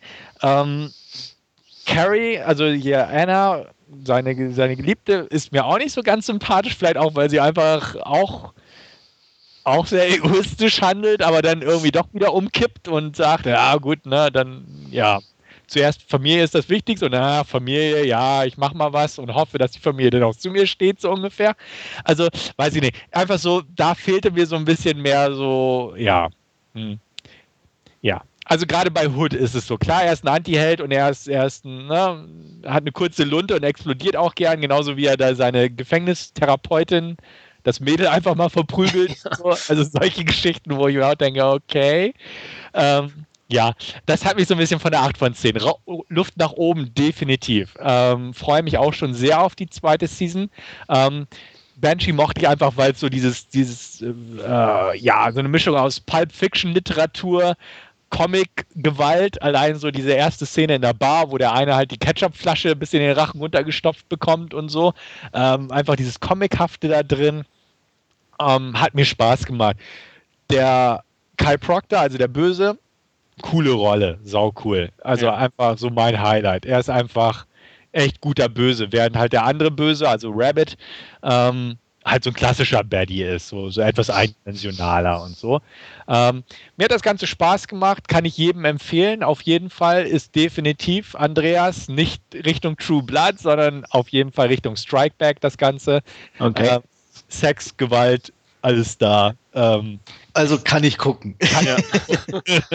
ich fand ja. auch die Nebenfiguren irgendwie toll, angefangen von den drei Deputies, äh, dann weiter über Kai Proctors äh, Handlanger, der da im Stullen mit seiner Fliege immer äh, ja. ja. die Drecksarbeit mehr oder weniger macht und auch äh, äh Job als äh, die, die, ja, der Definitiv. ehemalige Kollege von, von äh, Lucas und, und Carrie, ähm, eine Drag Queen erster Güte, ähm, ja. fand, fand ich echt toll. Ja, ja. Genau, also Job war auch eine tolle Figur einfach. Klar, in New York, in seinem Maniküre-Studio passt er als Drag Queen klasse rein. Ja. Im Hillbilly-Hinterland nicht so ganz, sagen wir es mal so, ne, als Drag Queen. Ähm, einfach cool, klar, auf jeden Fall. Der Barkeeper war nett, ähm, passt schon alles. Hier, ähm, persönliches Guilty Pleasure Highlight ist natürlich Kyle Proctors Nichte. Ja. Ja. Andreas. Müsste man, müsst man die irgendwoher kennen oder so? New, absolute Newcomerin. Ja. Ähm, ja. Aber äh, ja, die, die Rolle auch toll, die, die sie da hat.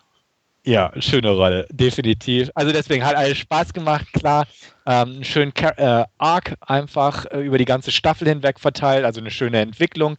Äh, immer wieder mit so einzelnen Fällen, also ist nicht unbedingt so eine Fälle der Woche, sondern ja. immer so ein paar einzelne Situationen drin, aber die sehr schön auch die Charaktere bereichern. Also die äh, einmal kommt ja halt diese Biker-Gang in die Stadt, was aber sehr schön die Rolle der Polizistin ähm, beleuchtet, weil ihr Haus abgefackelt wird und dadurch kriegt sie mehr Background und so. Also ist sehr schön versponnen, das Ganze. Ist ein Guilty Pleasure, ist, ist ich glaube, ich habe es auch im Fazit so geschrieben, ist wie so ein Guilty Pleasure B-Movie in Serienformat, das Ganze. Und ähm. Ist dir aufgefallen, dass äh, in der ersten Folge, wo sie in New York diesen Bus in die Luft jagen, da ganz groß die Strikeback-Werbung ja. auf der Seite drauf? Ja.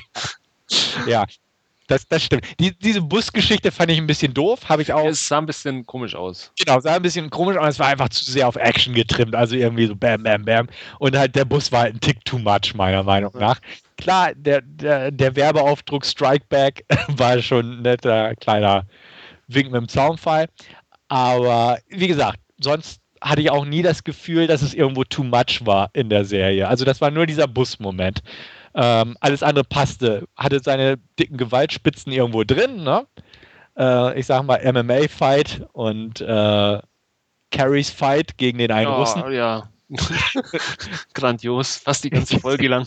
ja, wo du auch denkst, äh, ja, irgendwo hat Realität ja. hat sich ausgeschaltet einfach. Aber nee, es ist cool. Also deswegen ist es einfach ein Guilty Pleasure. Nicht drüber nachdenken. Und äh, kann ich echt nur empfehlen. Und bin schon echt gespannt. Im Januar geht es ja in den USA weiter. Ja. Ich warte dann auf die Blu-ray auch wieder und freue mich echt. Ja, was mich ein bisschen schockiert hat, ich habe jetzt natürlich äh, auch in der Besetzungsliste ein bisschen geschaut und ähm, die ganzen Figuren, ähm, die ja jetzt so ein bisschen diese Hauptrolle äh, gespielt haben in ja, der ersten Staffel, mhm. ähm, die sind wohl nicht die ganze zweite Staffel dabei. Okay. Äh, das hat mich ein bisschen schockiert jetzt auch äh, gestern beziehungsweise heute. Ähm, bin ich auf alle Fälle gespannt, was sie da machen, weil äh, es sind mhm. jetzt ja zwei Staffeln, A10 Folgen und ähm, bei den ja vielen Hauptfiguren eben der Season 1 steht äh, nur 12, 13 Folgen äh, dort, dass sie da eben äh, mitgespielt haben. Also da bin ich auf ja. alle Fälle gespannt, was sie da in Season 2 machen. Obwohl es kann sein, dass da noch welche zukommen. Also die, ja. sind ja noch gar nicht abgedreht. Vielleicht haben sie einfach bisher das nur kann so. Durchaus sein, ja. Also das könnte gut sein. Ähm, ja, mal gucken. Also ich bin auch gespannt, was sie so aus dieser Nebengeschichte machen mit dem Indianer-Casino und so ein Kram. Gut, das Casino gibt es jetzt nicht mehr, aber ähm, solche, wie sie das weiterspinnen. Ähm, ja, Andreas, hier deine, äh, die du ja seit The Unborn sehr schätzt, Odette. Oh, ja. ja, spielt auch mit. Uh, da äh, freue ich mich ja. Aber hat eine nette Rolle. Hat eine ich, nette ich Rolle. hätte sie zuerst gar nicht erkannt. Äh, mir kam sie nur irgendwie bekannt vor, aber ich ja. konnte sie überhaupt hat aber eine, eine, eine, kleine nette Nebenrolle. Wird ja, dir gefallen. Ja, Sie spielt eine Indianerin und ja. Passt ja. Guckst dir trotzdem an, verdammt nochmal. Äh, ja. Mach ich schon. Ist schon gut. vorgemerkt. Das ist gut so. Kommt ja auch in Deutschland raus, uncut. Ähm, kann man auch sagen. Stand heute bei Schnittberichte drin, dass äh, definitiv ungeschnitten ist, das Ganze. Wie gesagt, also übermäßig brutal ist nicht, hat halt so ein paar kleine Gewaltspitzen drin. Also kleine in Anführungsstrichen, wenn die Gewaltspitzen ja. da sind, sind sie schon ganz gut. Ja. Gut. Ja, dann so viel von meiner Seite und dann Andreas. Bitte schön. Jo, ich habe mal wieder was nachgeholt vom Fantasy Filmfest. Ähm, Fresh Meat, ein neuseeländischer Film. Fand ich auch einfach von der Warte aus mal wieder interessant, mal von anderen Ende der Welt mal wieder einen Film zu gucken. Allzu viel bekommt man ja dann auch nicht unbedingt immer mit. Ähm, worum geht's? Es geht um einen Kriminellen, im, der im Gefängnis sitzt und ähm, von seiner Freundin und mh, mm, ein paar Kumpanen befreit wird. Auf der Flucht ähm, ja, müssen sie sich verstecken, weil die Polizeipräsenz dann doch etwas zu sehr überhand nimmt. Und ähm, sie verstecken sich in einem Vorort in der Garage, rasen da mit ihrem Fluchtwagen rein und nehmen die Familie als Geisel. Äh, klingt erstmal so nach einem klassischen Home Invasion Movie ein bisschen. Das Ganze hat aber so eine kleine Seitenkomponente, denn die Familie, die sie da überfallen, äh, Mama, Papa, äh, Tochter und Sohn, ähm, sind selber nicht so ganz ohne. Die Tochter kommt gerade frisch aus dem ähm, Knast oder beziehungsweise, naja, nicht ganz Knast, aber äh, aus dem Internat und ähm, wird zu Hause erstmal davon überrascht, dass ihr ihre Eltern plus ihr Bruder dazu übergegangen sind, äh, Menschenfleisch zu essen. So, ähm, der Papa meinte, sie müssen mal irgendwie dem alten Gott huldigen und ähm, der schreibt eben vor, Menschenfleisch zu essen und das schmeckt ja alles ganz super lecker. Ähm, unterbreiten ihr dabei, dass sie ähm, sie auch schon leicht eingeführt haben, indem sie immer ihr Essen geschickt haben, das auch schon aus Menschenfleisch bestand. Ähm, die Tochter ist nicht so ganz begeistert und ähm, ist äh, gleichzeitig ähm, ja irgendwie so auf der Flucht und muss dann doch da bleiben, weil eben die Gang äh, die Sache in die Hand nimmt das Ganze ist auch noch ähm, eine kleine, wie soll ich sagen, in Anführungsstrichen Liebesgeschichte, denn im Internat hat sie ihre äh, Zuneigung zum gleichen Geschlecht entdeckt und nachdem die Freundin des Gangsterbosses ziemlich heiß ist in ihren Augen, ähm, entspinnt sich da natürlich auch noch gleich etwas. Ähm, hört sich sehr unterhaltsam an, äh, ist es aber leider nur bedingt. Also so, so die, die Grundidee und alles äh, super es gibt auch ein paar echt nette Szenen. Ich mochte auch die, die, die Tochter, die war irgendwie, ähm, passte super in die Rolle, hat auch das Ganze äh, recht gut dargestellt. Mm, das Beiwerk war ein bisschen mh, mm, holprig, muss ich sagen. Ähm, die, die Freundin, äh, Gigi, gespielt von Kate Elliott, ähm, die kam mir irgendwie bekannt vor, aber ich, ich kann nicht genau sagen, woher. Äh, müssen wir mal nachgucken. Ähm, ah, 30 Days of Night hat sie mitgespielt in einer kleineren Nebenrolle, eine von den Vampirinnen, daher kannte ich sie wohl. Ähm, die war mir, ja, ich weiß nicht, also das war ein bisschen nicht so meins. Also ich konnte mit der irgendwie nichts anfangen.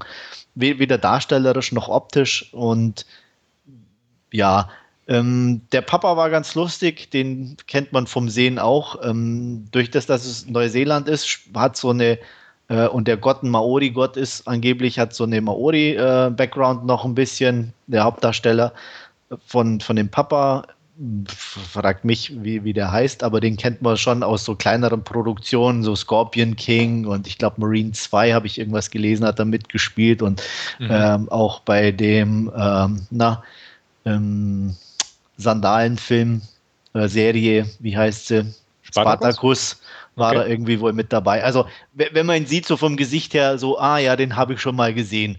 Also von daher ganz nett. Ähm, Gore ja, okay, ein bisschen, aber jetzt nicht zu übertrieben. Ähm, insgesamt, ja, wie gesagt, es war leider einfach nicht lustig genug für mich. Also er hat so einen, so einen netten Grundton, aber so, der auch nicht ganz ausreicht, um einem so richtig das Schmunzeln so ein bisschen aufs Gesicht zu treiben. Und auch in, irgendwie einen richtigen Lacher oder so hatte ich auch nicht. Also von daher so nett mal zum Gucken und wieder ein bisschen was anderes, aber so ganz überzeugend war er leider auch nicht wer sowas mag, kann sicher mal einen Blick riskieren. Ähm, ich würde sagen, 5 von 10, weil es halt ja so ein netter, durchschnittlicher Film ist, den man mal weggucken kann, der aber auch nicht lange im Gedächtnis bleibt. Jo, Stefan? Ja, prinzipiell hast mir gerade jetzt ein bisschen madiger gemacht, als ich mir ihn vorgestellt habe, aber. ja, es ist auch, ich habe auch recht gute Kritiken drüber mhm. gelesen und alles. Also, mm, aber ich, ich, sag, ich muss sagen, ich glaube, arg viel besser würde er bei dir auch nicht wegkommen. Ja, also er, er, ist mir letztens wieder irgendwie über den Weg gelaufen, indem ich das Cover gesehen habe, weil er gerade in Deutschland ja rausgekommen ist. Genau. Wo ich auch dachte, okay, boah, könnte ganz nett klingen. Habe ich nicht viel drüber gelesen, also eine kurze Inhaltsangabe. Ich habe nicht mal irgendwie einen Trailer mir angeguckt. Dachte, boah, vielleicht mal gucken. Deswegen fand ich es sehr nett, dass du den heute vorstellst. Ähm, ich sag mal bei Gelegenheit vielleicht mal. Ja, aber also jetzt, gesagt, Laien oder wenn mir irgendjemand anders so mhm. auf, auf einen äh, Filmabend mitbringt, ähm, ja, kann man ja. mal gucken, aber wie gesagt, nicht zu viel erwarten. Okay. Er fängt sehr vielversprechend an mit einer lesbischen Duschszene, da dachte ich schon, oh, okay, kann so weitergehen. Jetzt kriege ich wieder ganz bestimmt ja. böse Tiefe und alles. Ähm, ja. Der Aufschrei ja. halt durch die Reihen. Ähm, nee, also aber halt für so ein, so ein, so ein B-Film mit, mit so einem Thema ähm, absolut nett und, und auch, auch äh, amüsant irgendwie umgesetzt. Also halt auch, auch so ein bisschen so, wie man es halt von diesen alten Knastfilmen oder so äh, Frauen im Knast und so her kennt. Nur das Ganze halt im Internat. Das war schon, wo, wo man sagt, ein netter Einstieg einfach in so einen Film. Aber es konnte halt irgendwie nicht so ganz beibehalten oder auch umsetzen. Und ähm, sind halt auch gerade ein paar von den Nebendarstellern ein bisschen zu sehr am, am, am Overacten und hm. deswegen, also wie gesagt, nur nett kann man mal gucken, aber nichts, was irgendwie im Gedächtnis bleibt. Also es gibt ja. bestimmt einschlägige Produktionen, die deinen Vorlieben da über die gesamte Laufzeit treu Du, das ist vielleicht gar nicht so einfach, da mein, meinen Ansprüchen gerecht zu werden. Äh, nee, weil das das Problem ist, also entweder wenn du sowas hast oder so, so was einfach so ein bisschen Richtung Comedy geht, ähm, mein wir, wir wissen selber, Komödien haben es bei uns sehr schwer. und ähm, das gleiche gilt halt auch für Horrorkomödien. Also mh, mm, es gibt wenig, wo ich sage, die sind mir im Gedächtnis geblieben oder die waren wirklich gut. Und ähm, von daher ja. gucke ich mir lieber nochmal 21 Jump Street an. Ja. Oh. wir freuen uns ja alle auf Sequel. Yes. Ja. Also wie gesagt, ähm, Stefan, wenn du mal Bock hast oder mhm. der okay. kommt, ein, aber nicht mehr. Alles klar. Werde ich im Hinterkopf behalten. Gut. Ähm, ich habe mir noch einen zweiten Film angeguckt und zwar Enemies, deutscher Titel. Äh, Im Original heißt er nur Welcome to the Punch. Und ja, äh, mitspielen, um das mal vorwegzunehmen, tun James McAvoy und Mark Strong. Zwei Jungs, die ich eigentlich so ganz gerne sehe, weswegen ich mir den auch ähm, dann zugelegt habe und nicht nur geliehen habe, weil ich dachte, okay, so ganz viel falsch machen kann man nicht. Das war nicht ganz falsch, aber auch nur nicht ganz richtig. ja, worum geht es? Es geht um ähm, ein ähm, Cop, Max Lewinsky, gespielt von James McAvoy. Der ist ähm, seit langem hinter einem ähm, naja, Gangster her, Jacob Sturmwood, der wird gespielt von Mark Strong. Und ähm, Jacob Sternwood ist so, so ein kleines Genie, was, was eben so Überfälle betrifft. Ähm, Die, der Film beginnt auch mit einem Überfall, bei dem ähm, Max Lewinsky sozusagen als einziger Cop in der Nähe ist und weiß, wo er hin will und ähm, ihn dann auch irgendwo kurz bevor er abhauen kann, stellt. Ähm, leider hat das Problem, dass er unbewaffnet ist und ähm, Max Lewinsky ähm, ihm mit einer Pistole bedroht. Schlussendlich schießt er ihm aber nur ins Bein und haut eben ab.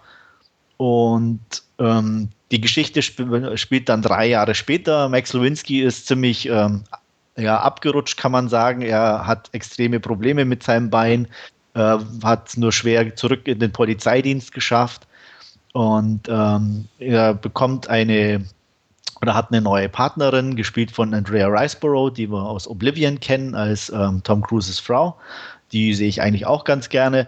Ähm, ja, also wie gesagt, so die Ausgangssituation recht gut für den Film. Ähm, die Geschichte beginnt oder nach diesen drei Jahren damit, dass ähm, Jacob Sternwood angerufen wird, dass sein Sohn ähm, verletzt im Krankenhaus liegt. Er wurde niedergeschossen. Ähm, Max Lewinsky bekommt es eben auch mit und ähm, wittert eine neue Chance, äh, Sternwood festzunehmen. Als äh, Sternwood dann zurück ist in London, ähm, treffen sie sich auch wieder, aber das Ganze entwickelt sich dann doch ganz anders, als beide das vor im Vorfeld erwartet haben und nimmt dann auch eine nicht ganz überraschende Wendung, aber ähm, ich sag mal, eine, die auf jeden Fall die Story ein bisschen interessanter macht, ohne allzu viel Tiefgang zu äh, bringen. Ähm, schwierig zu beurteilen. Also ich glaube, viele werden den ziemlich blöd finden, kann ich mir vorstellen. Ich habe auch ähm, mir dann, nachdem ich ihn gesehen habe, so ein paar Kritiken durchgelesen. Da geht es, glaube ich, auch irgendwie von ziemlich schrottig bis ziemlich klasse, alles hin und her. Was man definitiv sagen kann, er sieht sehr geil aus. Also gerade auch, ich weiß nicht, wie die anderen Fassungen sind, aber die deutsche Blu-ray ist extrem scharf und knackig. Äh, es gibt ein paar sehr, sehr geile äh, Shots und Aufnahmen von London, von auch gerade am Anfang ähm, der Überfall, ähm, vier Jungs in äh, Anzügen, die irgendwie aus so einer Bank rauskommen, mit Gasmasken auf, das Ganze in Slow-Mo auf Motorräder steigen. Es hat schon was. Also, das, das sieht cool aus. Leider kann er halt aber auch nicht den ganzen Film irgendwie durchhalten. Und ähm, zwischendurch hat man auch das Gefühl, so, es passt auch nicht so ganz zusammen, so diese normale Cop-Gangster-Story irgendwie, plus diese, diese Optik und, und ein paar coole Shots zwischendurch. Aber es ist ja, ich weiß nicht, also die Darsteller sind einfach gut, die Optik ist gut und ähm, dadurch insgesamt fand ich ihn einfach unterhaltsam und nicht ganz schlecht. Er hat definitiv seine Schwächen. Ähm, er ist irgendwie trotz dieser, dieses Twists und auch, ähm, auch der, der guten Darsteller extrem oberflächlich, muss man leider sagen, weil bis auf diese Beziehung der beiden äh, zueinander mit, mit dieser Verletzung gibt es eigentlich null Background. also gar keinen. Man weiß weder vorher, was äh, dieser Sternwood gemacht hat, was der für Überfälle oder wie auch immer. Null. Das geht mit diesem Ding los und ähm, auch, auch was der Kopf irgendwie hatte oder so. Es ist alles, keiner hat irgendeine Vergangenheit. Und auch, wie gesagt, dass der eine, der, der Gangster einen Sohn hat, erfährt man auch nur dadurch, dass er eben erschossen wird. Also von daher stylisch, teilweise gute Darsteller, nicht ganz so packend irgendwie, wie ich eigentlich gehofft hätte, aber irgendwie unterhaltsam. Hm, sechs von zehn Punkten. Ihr seid dran. Ich habe ihn schon im Regal stehen, habe mir den auch gekauft. Ähm, bin gespannt drauf. Also ja, schade, dass er scheinbar jetzt doch nicht die Klasse erreicht, die man vielleicht erhofft hat. Ja, aber also ich fand nicht ganz so. Wie gesagt, knapp mh. gescheitert. Mh. Also ich bin gespannt. Wie gesagt, ich habe ihn mir zugelegt. Ich werde ihn garantiert auch noch mal gucken. Also jetzt demnächst gucken. Ähm, denn ich fand auch, der Trailer sah schon cool stylisch aus. Die Schauspieler sind in Ordnung, meiner Meinung nach. Und äh, deswegen hatte ich mir den auch gleich gekauft. Werde den gerne mal berichten wie er mir gefallen hat. Ja, das würde mich auch interessieren, ob du da ähnliches siehst wie ich oder mhm. kann ja sein, dass er dir besser gefällt oder du den noch schlechter findest. Ja. Kommt, kommt ja manchmal bei so britischen Sachen vor. Ja, kann passieren. Kann passieren, ne? Ja. Also ich habe auf der Leihliste liegen, ähm, auch schon okay. eine Zeit lang jetzt und ja, bin immer noch gespannt quasi. ja, also wie gesagt, er ist, er ist ja definitiv, also ich habe schon... klang jetzt nicht ganz schlecht. Nee, ist es auch absolut so, nicht. Also wie gesagt, ich habe auch wirklich sehr gute äh, Kritiken drüber gelesen oder halt äh, von Leuten, die den gesehen haben, die den einfach toll fanden und, und von der Action her und allem drum und dran. Ähm, wie gesagt, ich war eben nur nicht ganz oder, oder völlig überzeugt, aber ähm, ich habe beileibe schon wesentlich schlechtere Filme gesehen. Und ähm, wie gesagt, es, er hat auch so ein, so ein, so ein ja, doch, obwohl er nicht gut ist, könnte ich mir auch vorstellen, den locker mal an einem Sonntagnachmittag nochmal anzugucken, irgendwie so. Also so, so, so ein Film ist es irgendwie. Oder wenn er im Free TV läuft, da mal wieder reinzuschalten. Ja. Mhm. Ah. Naja, so viel zu dem, was ich gesehen habe.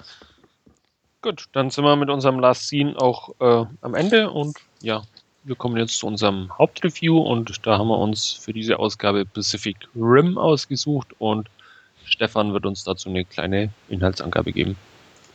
Ja, Pacific Rim beginnt damit, dass äh, die Erde eine große Bedrohung erfährt, nicht aus dem Weiten des Weltalls, sondern aus der Tiefe der See, kann man sagen. Nämlich äh, genau genommen äh, aus den Tiefen des Pazifiks, wo durch einen Dimensionsspalt ein gigantisches Monster ähm, ja, auf Erden kommt, hätte ich was gesagt. Genau genommen in Richtung San Francisco marschiert und San Francisco auch in Schutt und Asche legt. Ähm, Kaijus wird ein Wesen dieser Art genannt, aus dem Japanischen kommt. Und ähm, ja, die Menschheit hat natürlich große Probleme, auf einmal mit so einer überraschenden Gefahr fertig zu werden. Dieses Kaiju kann schließlich nach einem verlustreichen Kampf, kann man sagen, vernichtet werden, aber ähm, es passiert, dass immer mehr solcher Viecher nach und nach aus diesem Dimensionsspalt im Pazifik emporkommen. Es gibt einen Zeitsprung, zehn Jahre später befindet sich die Menschheit inzwischen wirklich im Krieg, kann man sagen, mit diesen Viechern, ähm, die alle ein bisschen anders aussehen und in ähm, bestimmten Abständen, wie gesagt, die Menschheit heimsuchen entlang des Pazifiks. Ähm, trifft also nicht nur die USA, sondern grundsätzlich geht es gegen die Menschheit gerichtet.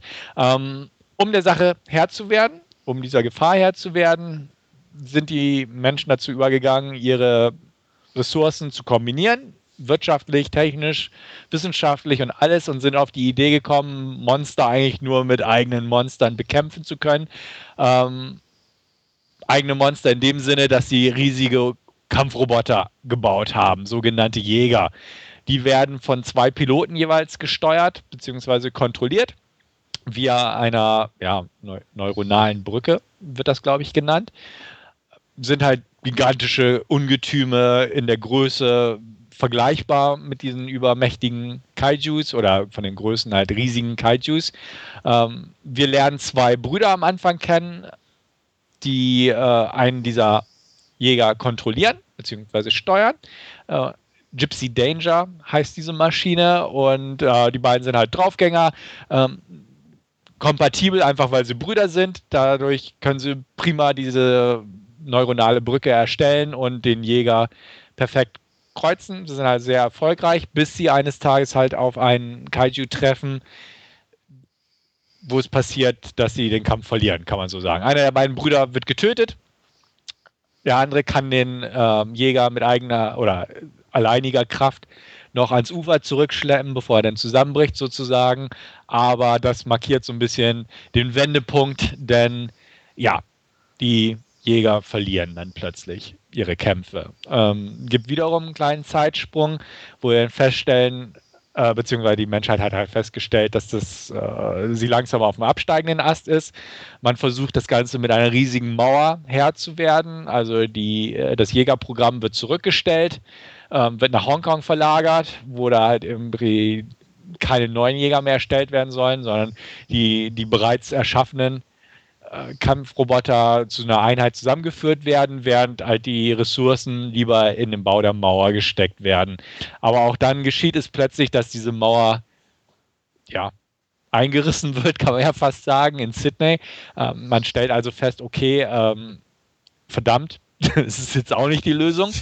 Und ähm, daraufhin werden halt die besten Piloten auch nochmal mobilisiert unter anderem auch unser Bruder, der inzwischen als äh, Bauarbeiter im Mauerbau ähm, tätig ist.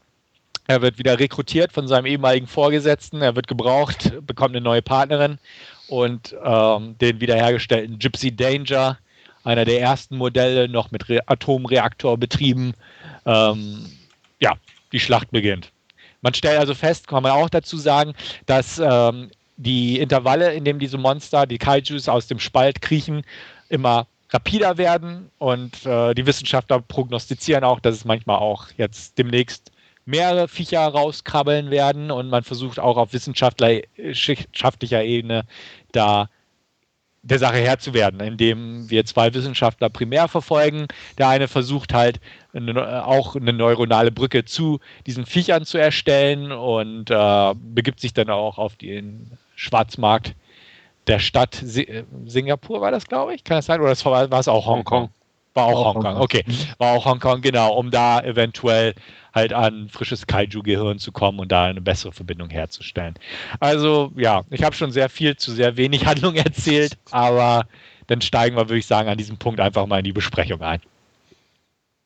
Also optisch ist es ja ein Fest. Jein. Ja, genau, Jein. ganz genau, sehe ich auch so. Ähm, soll ich kurz mal? Ja, wenn du klar, mach Ja, also einfach nur kurz zur Optik. Ja, er sieht schick aus. Ähm, aber er sieht auch im Vergleich zu Del Toros anderen Werken nicht ganz so schick aus, weil ich fand, er hat einfach seine, er hat eine Farbpalette und die zieht er einfach durch.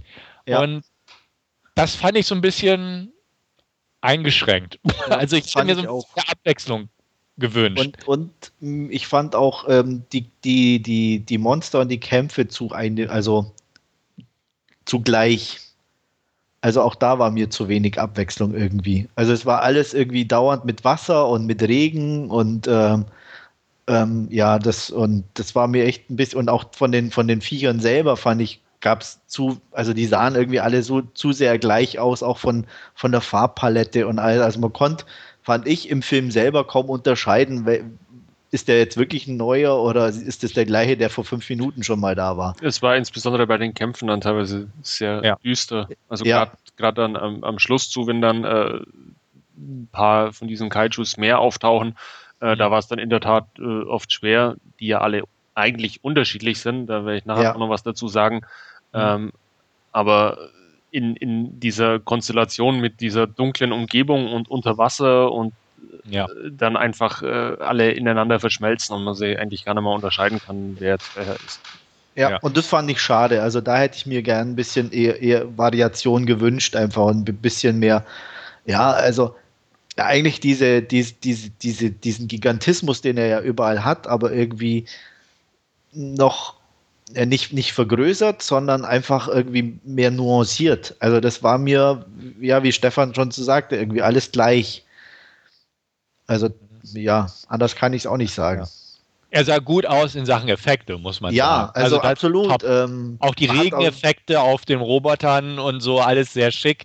Die Blu-ray, tolles Bild, also hat das auch nochmal so ein bisschen echt nochmal herausgehoben, das Ganze, ja. dass sie da echt schöne Effekte hingebastelt haben. Ähm, aber also wie gesagt, so, so kein Moment irgendwie schlecht oder billig oder irgendwie, nee. dass auch die Effekte mal schwanken oder dass du das Gefühl hast, dass das eine passt nicht zum anderen oder so. Also das, das nie. Also muss man mhm. ganz klar sagen. Aber es hat auch zum Beispiel nie so diesen Bohr-Effekt, fand ich, wie jetzt zum Beispiel Oblivion, wo du sagst, ey, das sieht einfach geil aus. Ja, also ne? also einfach in sich irgendwie, ich weiß nicht. Also das war es war nicht mal, dass ich sage, es war zu viel, sondern äh, das war für so ein Monster-Movie ja schon alles richtig in dem Sinne von, von, von den Effekten und von der Optik. Aber mh, mm, ja, keine Ahnung. Ja. Also ich, ich, ich habe immer, oder wie so, so ein, vielleicht ein blöder Vergleich, aber wie so äh, Bilder, weißt du, wenn, wenn sie mit Aquarell oder irgendwie mit Wasserfarben malen und es dann immer so verschmieren wo, wo dann alles irgendwie auch mit so einem, wie, wie so durch ein, und so hatte ich das Gefühl hier auch, das sieht alles so, ja, trübe aus. Aber Wolfgang, erkläre uns, warum der Film optisch eine Wucht ist. ähm, also, wie gesagt, ich fand einfach, dass er äh, toll ausschaut. Er hat auch ein paar extrem tolle Szenen, da diese Rückblende nach Tokio, wo man da diese Vorgeschichte von äh, äh, Rinko Kinkushis Figur als kleines Mädchen äh, eingefangen kriegt, wo dann ähm, quasi die ähm, Jäger im Gegenlicht da so erscheinen, was extrem toll aussah, meiner Meinung nach. Oder auch ähm, da dieses Plastik-Hongkong, das sie da geschaffen haben mit diesen, ähm, ja, äh, ähm, ich will vor, nicht vorurteilen, aber halt so wie man sich äh, ja, äh, aus, aus dem China-Restaurant quasi ein bisschen vorstellt. ähm, äh, so, so wie sie das, das äh, ja einfach ausgestattet haben, äh, auch das Cockpit von, von den Jägern, insbesondere dann von, von Gypsy Danger, sah irgendwie äh, schon beeindruckend aus, meiner Meinung nach. Also das hm. hat, hat mir optisch durchaus ähm, sehr zugesagt. Inhaltlich andererseits muss ich gestehen, dass er für das, was er geboten hat, mit über 130 Minuten dann relativ lang war. Ja, um nicht zu sagen langweilig. Da auch etwas Sitzfleisch abverlangt dann. Ja, also das, das, ist auch so ein Punkt, wo ich dachte, ne, also an einem, ne, als diese, diese Schlacht geschlagen war, also jetzt nicht die finale Schlacht, sondern einfach so, ich war eine der Schlachten, ich weiß jetzt nicht mal welche, ähm, dachte ich, ja, jetzt kommt bestimmt gleich der Abspann. Ich hatte vorher überhaupt nicht auf die Laufzeit geguckt. Ne? Und dann habe ich kurz PlayStation Laufzeitangabe da der kommt noch eine halbe Stunde. Was machen die denn da jetzt noch? genau. Und dann kam halt dieses Unterwasserding noch mit dem Portal. Klar, das dachte ich, hätten sie sich, was weiß ich, für die Fortsetzung aufgespart oder so. Aber wo ich auch dachte, okay, jetzt kommt noch eine halbe Stunde. Ne?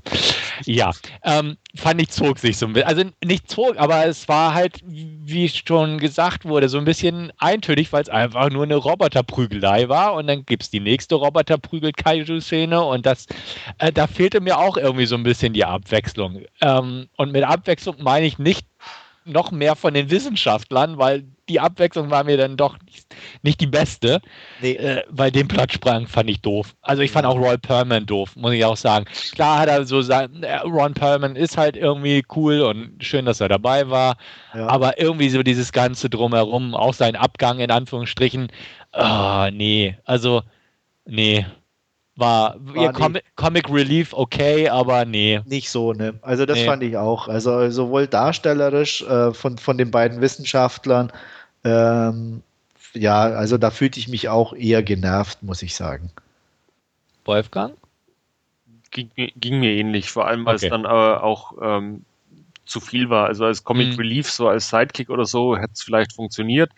Ähm, aber, ja, aber, die haben ja dann aber ihren, ihren eigenen Storystrang irgendwie bekommen und da ist es dann einfach too much gewesen. Genau, das würde ich auch so sehen. Ja. Ja, fand ich auch. Also es war einfach so ein bisschen, ne, ja. Was, was ich will auch nicht sagen, inhaltlich auf einmal too much oder so, aber äh, nee. es wäre auch schlecht gewesen, hätten sie es rausgelassen und nur Roboterkämpfe gezeigt. Ähm, äh, schwer zu sagen. Also vielleicht vielleicht auch, weil die menschliche Komponente einfach ein bisschen schwach war. Also ich will jetzt nicht zu sehr für Transformers in die Bresche sprengen, aber da hatte man auch Roboter, die sich kloppen. Und man hatte Shia LaBeouf und so, egal wie man über ihn denkt. Aber da hatte man noch so eine gewisse menschliche Komponente. Und ich weiß, klar, gerade bei Transformers und dem Humor ist es definitiv auch streitwürdig, ob das jetzt eine positive Geschichte ist, aber sie hat mehr Spaß gemacht. Während hier ähm, den Hauptdarsteller, der. Keine ja, Ahnung, wer den gecastet hat. Nee. Ja, Charlie Hamman, äh, ja, schön, dass er äh, in, äh, wie heißt es da? Rules of Anarchy oder die Serie? Sons of Anarchy. Sons of Anarchy. Ja, okay. er ist ja Ach. da der Hauptdarsteller und. Ach, okay. ich habe mir schon überlegt, wo, wo der überhaupt mitspielt, dass der da irgendwie prädest oder äh, äh, überhaupt in, in Erwägung gezogen ja. wird, die Rolle hier zu übernehmen. Also es ist, glaube ich, nur weil er in Sons of Anarchy, weil das halt so eine erfolgreiche Serie ist, aber ich habe mir letztens auch den, ähm, ja, Cold Blooded heißt er, glaube ich, auf Deutsch angeguckt, ja. den mit Eric Banner und so. Und da hat er ah, auch ja. schon eine zentrale Rolle gespielt und da fand ich ihn auch schon arg blass. Ja. Und da hat er zumindest noch ein bisschen vom Drehbuchmaterial zum Spielen bekommen während er ja hier einfach nur da ist. So. Und das, also wie gesagt, da, diese menschliche Komponente fehlt dem Film erst recht, weil das sind Abziehbilder, die da rumlaufen. Ist ja nett, dass man der Japanerin diese nette Rückblende spendiert hat, die ich übrigens auch ziemlich cool fand. Ähm, aber sonst sind das halt echt eindimensionale Typen, die Roboter steuern und ja. mehr nicht so. Ja. Und auch teilweise auch nicht mal wirklich gut oder überzeugend oder so. Auch Idris Elba fand ich ja, ja echt hart, hart an der Grenze. äh, auch wenn, wenn du schon irgendwie auch Bay anführst, auch irgendwie gerade dieser Pathos, der ja da sehr wichtig ist, kam überhaupt nicht rüber. Oder, nee. oder äh, auch dann dieses Let's cancel the apocalypse. Yeah. yeah. Äh, das, schön. Ja, schön, schön, schöner ja. Satz, ne? Dem vom richtigen Typen dann rausgebrüllt und äh, es hätte ja. getrieft vor Pathos. Aber Im Trailer kam er noch cool, aber so in der Szene da so, ja, okay. Ja, das, das war das irgendwie ich, okay. Äh, hm. Zufällig in ähm, irgendwo, entweder war es ein Bonusmaterial oder keine Ahnung, aber das wollte äh, Del Toro nicht. Der wollte nicht diesen Transformers-Pathos haben, sondern der wollte irgendwie, dass das einfach Kerle sind, die eben gegen Roboter kämpfen. Darum gibt es nämlich auch im ganzen Film ähm, keine wirkliche militärische äh, Hierarchie, sondern darum darf äh, Idris Elba da auch die ganze Zeit in seinem maßgeschneiderten ja, Anzug das, rumlaufen, lautes zusammen, aber es ja passt halt schön, Ja, aber irgendwie, nee, dann ja. hätte er den Satz auch ganz weglassen sollen. Ja. Dann, dann, dann hätte er irgendwie eine emotionale Ansprache halten sollen oder, oder, irgendwas, weißt du, so von wegen, hey, wir kämpfen für unsere aber, Familien oder genau, irgendwas. Aber er ne? ist, ja, ist aber, ja, quasi dieses Abziehbild eines äh, Berufssoldaten irgendwie mit seinen genau. geschorenen Haaren und äh, ja, voll und er ganz. strahlt das von, auch von, von, ja. von dem Ethos, das er vertritt und überhaupt und alles und ähm, ja, und mit Befehls und äh, wenn ich was sage, so, ne, er hat ja auch diese Befehlsstruktur und ja. Äh, äh, ich glaube irgendwo, ich weiß nicht, mit, mit, mit, mit, mit, mit äh, Hanman, also mit einem anderen, hat er ja irgendwo mal, oder war das mit ihr, so dieses, ähm, ja, wenn er das sagt oder irgendwo dann. Ähm, ja, mit ihr. Er wollte sie ja nicht als Pilotin. Das genau, ja, weil er, er, hier die Befehlsgewalt hat und so. Ja. Also es ist ja durch und durch militärisch in dem Sinne, ne? Also von daher ist es auch, mh, hm, ja, ein bisschen Pseudogelaber, habe ich das Gefühl. Ja, ja, also deswegen, es ist einfach so, so sehr arg oberflächlich und ja. es ist einfach so, ist man bereit dazu, komplett das Gehirn runterzufahren und hat man dann noch genug Spaß dran, einfach Riesenroboter prügeln, Riesenkreaturen für 131 Minuten Laufzeit, reicht es für einen. Ich, ne, manche sind schwer begeistert und für die ja, reicht es scheinbar. Also ich, ich muss ich auch sagen, als ich ich habe ja jetzt zweimal gesehen, weil ich dachte, gut, erstmal im Kino, äh, ja, guckst du dir noch zu Hause an. Ich habe mir dann die US Blu-ray gekauft in 3D, die war recht günstig, äh, für 3D sowieso. Ein bisschen Material für die Brille. Mhm. äh, da habe ich mich schon gefragt, okay, wo ist der Hype oder was soll der Hype? Also ich konnte es nicht so nachvollziehen, muss ich ganz ehrlich sagen. Auch dass der auf vielen besten Listen auftaucht und so. Ähm, ja, da werde ich dann nachher noch was zu sagen, wenn wir zu unserem Jahresrückblick kommen, aber war für mich echt schwer nachvollziehbar. Ja. Ähm, das Gravierendste für mich, und das ist irgendwie, wenn man, wenn man so ein bisschen die Reviews quercheckt, ähm, was ganz selten bemängelt wird an dem Film, ähm, ist, dass es prinzipiell ein 1 zu 1 Abklatsch ist von Neon Genesis Evangelion, von der ja. Anime-Serie aus, aus den späten 90ern. Da dann nicht alles übernommen. Da sind die Kaijus übernommen, die halt bei Evangelion äh, Angel heißen, die auch alle unterschiedlich aussehen was sie ja bei Pacific Rim auch tun. Da haben sie äh, diese Komponente mit dem, der Pilot muss äh, kompatibel sein. Bei Evangelion ist es halt kompatibel mit dem Jäger. Bei Pacific Rim ist es untereinander kompatibel und dann nochmal mit dem Jäger. Mhm. Ähm, da haben sie die Roboter, die gegen äh, die Kaijus kämpfen. Da haben sie die Komponente, dass sich die ganze Welt zusammentut und äh, gemeinsam gegen die Jäger kämpft. Sie haben sogar die Rinko Kinkushi die blauen Haare gegeben, die sie Rai bei Evangelion hatten. Ähm, also es ist prinzipiell eins zu eins abgekupfert. Der Transport mit den Hubschraubern, dass die Roboter ins Wasser gelassen werden, eins zu eins aus Evangelion. Und wenn mir dann äh, der Autor von, von, Pacific Rim irgendwo in einem Interview sagt, ähm, er kennt Evangeline nicht, er hat die Story geschrieben und dann erst Evangeline gesehen, dann ist das pure Verarsche meiner Meinung nach. Weil es wirklich eins zu eins äh, die Action-Komponenten von Evangeline sind, äh, die quasi für Pacific Rim übernommen worden sind, äh, die ganzen Hintergründe und, und Sachen ja. mit, äh, die Evangeline mit, äh, ja, ich habe es jetzt ewig nochmal gesehen, aber das ist wesentlich tiefer dann auch von der Bedeutung her noch, wie es eben Pacific Rim ist das hat man dann weggelassen, weil das war wohl zu kompliziert war und, und zu tiefgründig für, für einen Actionfilm.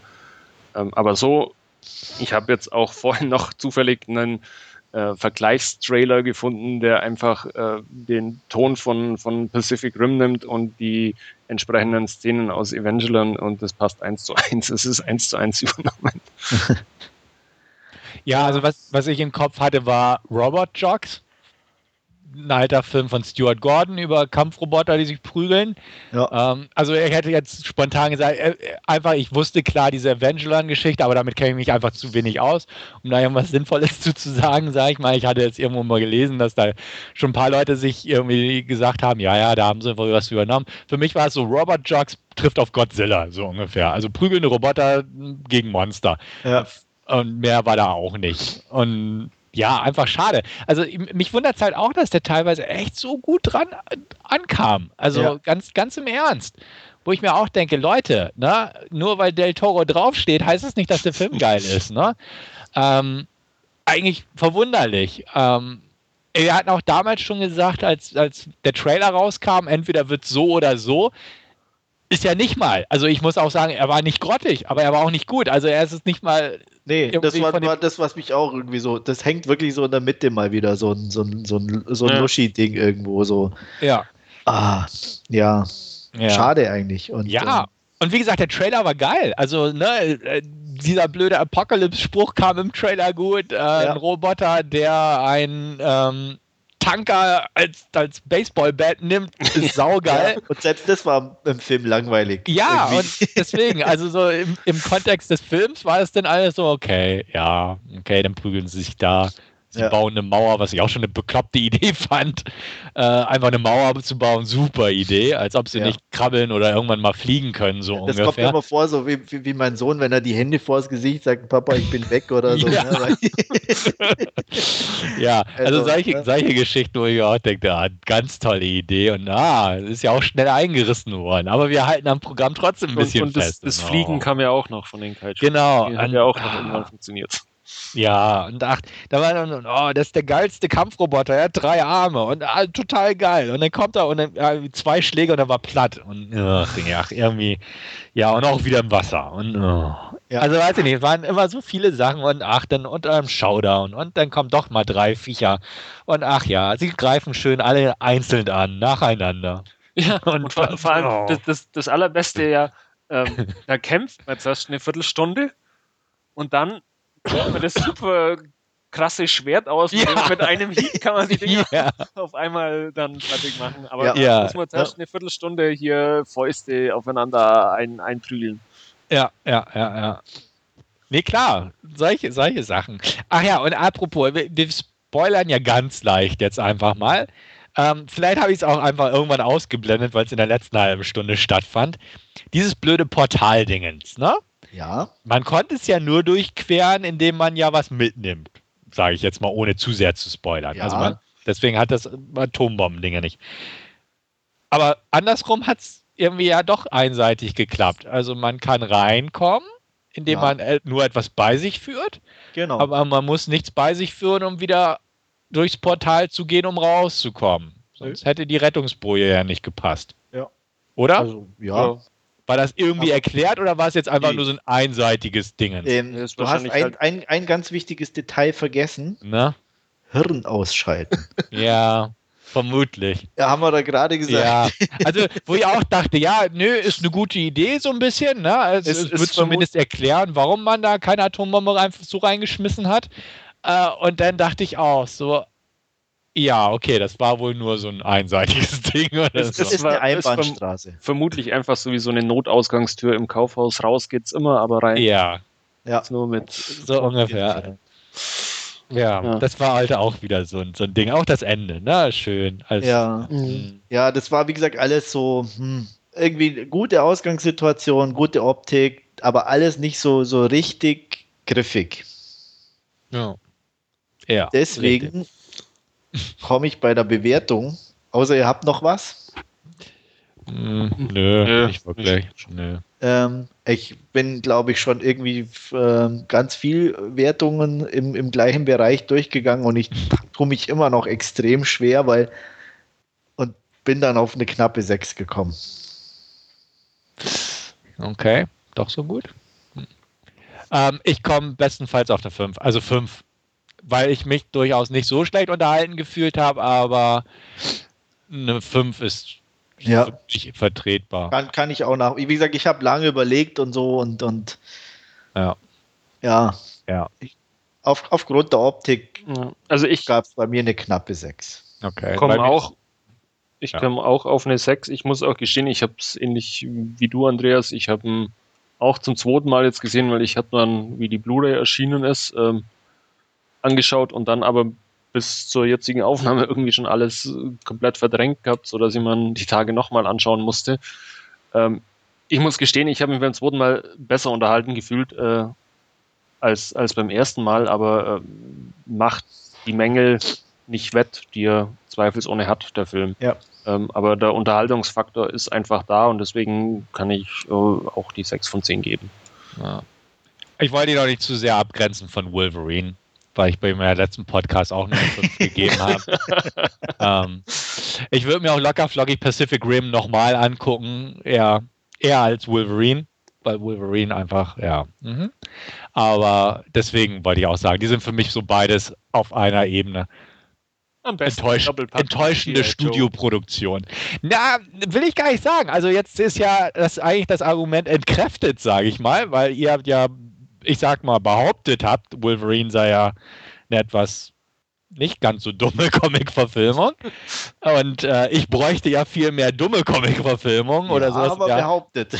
Ja, äh, konnte ich mich nicht für begeistern in Sachen Pacific Rim, weil grö ja, größer, dümmer, dümmer geht's ja gar nicht mehr. Ja, aber es ist ja nicht so eine richtige Comic-Verfilmung. Ah, bitte. Allein von den bunten Farben her hätte sie sein können. Und ja, wenn man aber da, es ist ja mehr so, ja, wie ja, du schon ja. sagtest, so Roboter, äh, Anime, ja. Godzilla. Animes sind auch Comics, also bitte, ist ein anderer Name dafür, meiner ist, Meinung nach. Ja, das was, hallo, das ist ja was völlig anderes. ja, total. ja. Ist euch eigentlich aufgefallen bei diesen ganzen Flugdecks oder äh, in, in diesem Hangar, da hat es immer gewimmelt von Menschen und Fahrzeugen und keiner hat irgendwie was zum Tun gehabt, sondern die sind immer nur von A nach B gelaufen. Ja, ja. die stand, so. entweder sind sie rumgefahren oder ja. standen irgendwie im Hintergrund, um blöd zu jubeln. Ja, das ist ganz krass. Also, äh, da, ja, das mhm. ist mir auch aufgefallen. Ich denke, das war schon aber eher was zum Schmunzeln, muss ich sagen, irgendwie da, wenn sie mal alle rumstanden und äh, irgendwie so, so, ja, ich habe schon immer zwischendurch gedacht, so hier gibt es mal jetzt ein Versammlungsverbot oder so, dass mal weniger rumstehen. Ja. Ja, so ist das. Genau. Also, man kann, glaube ich, zusammenfassen, nicht wirklich zufrieden, aber doch irgendwie ganz ordentlich unterhalten. Aber ja, es hätte besser sein können. Hätte besser sein können. Vielleicht richtet es der zweite Teil ja. Ich weiß es nicht. Der ich, also ich habe meine, ich muss auch ganz ehrlich sagen, so richtig Bock auf einen zweiten Teil habe ich sowieso nicht ich eigentlich auch nicht, nicht unbedingt. Ne. Aber gut, wir werden ihn wahrscheinlich angucken, trotzdem. Ja, ja klar. Wir besprechen ihn auch bestimmt. Ja. Andreas, weißt du eigentlich von, von Evangelion, da haben sie doch die Serie nochmal in ähm, irgendwie drei oder vier Filmen zusammengefasst. Ja, Ob, aber da darfst du mich nicht, ich habe echt okay. null Plan, was, wie, in welcher Reihenfolge oder so. Keine Ahnung. Da, da, wusste ich jetzt, oder wüsste ich nicht, ob die schon abgeschlossen sind, weil das war ja auch über irgendwie mehrere Jahre äh, gestreckt, glaube ich, ob da schon alle Teile jetzt mittlerweile wieder erschienen sind, ja. weil da haben sie ja alles überarbeitet und die Effekte neu gemacht und. Also keine Ahnung. Okay. Na gut, dann eben nicht. Ähm, dann sind wir aber auch am Ende von Pacific Rim und wie eingangs schon erwähnt, ähm, ja, haben wir einen kleinen Jahresrückblick auf unser Filmjahr 2013 und ja, ähm, keine Ahnung, wie wir da jetzt am geschicktesten anfangen.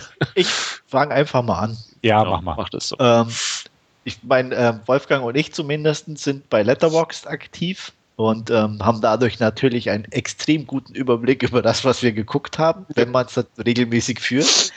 Ähm, ich kann auf jeden Fall sagen, dass ich 165 Filme angeguckt habe, ähm, was für mich relativ wenig ist, aber bedingt durch einen zweijährigen Sohn lässt die Zeit auch etwas nach und die Erschöpfung am Abend nimmt etwas zu. Ähm, ja, ich habe mir eine Top 10 ermittelt. Ich weiß nicht, aber ich würde vielleicht vorschlagen, dass wir die ersten fünf irgendwie dann vielleicht ein bisschen zusammen besprechen von jedem. Ähm, ich gebe einfach mal meine, meine Nummer 10 bis 6 dann vor und äh, ihr könnt es ja dann vielleicht gleich machen und dann können wir abwechselnd von 5 bis 1 runtergehen. Fände ich ganz gut. Und ja, dazu weil ich be be bezüglich Pacific Rim nochmal sagen, ich hatte den ursprünglich auch in meiner Top 10, muss ich ja echt gestehen. Ähm, aus zwei Gründen. Erstens mal hatte ich ihn am Anfang bei nachher der Erstsichtung aus dem Kino da war ich noch irgendwie so mit, mit großem Leinwand und so und dann dachte ich, ach ja, war ja ganz nett bei einer 7. Und ähm, ich habe 2013 extrem wenig Filme, die neun oder acht Punkte hatten und ähm, musste sogar wirklich ein paar Siebener irgendwie mit reinnehmen, weil ich mich auch nicht äh, darauf beschränkt habe oder mich darauf beschränkt habe, wirklich auch nur Filme in die Top 10 zu nehmen, die in 2013 äh, angelaufen sind und nicht diejenigen auch noch dazu zu nehmen, die ich das erste Mal gesehen habe, was natürlich dann die Auswahl etwas limitiert hat.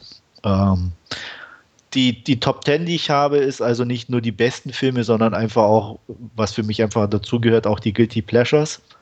Und ähm, die einfach mir irgendwie Spaß gemacht haben oder im Gedächtnis geblieben sind.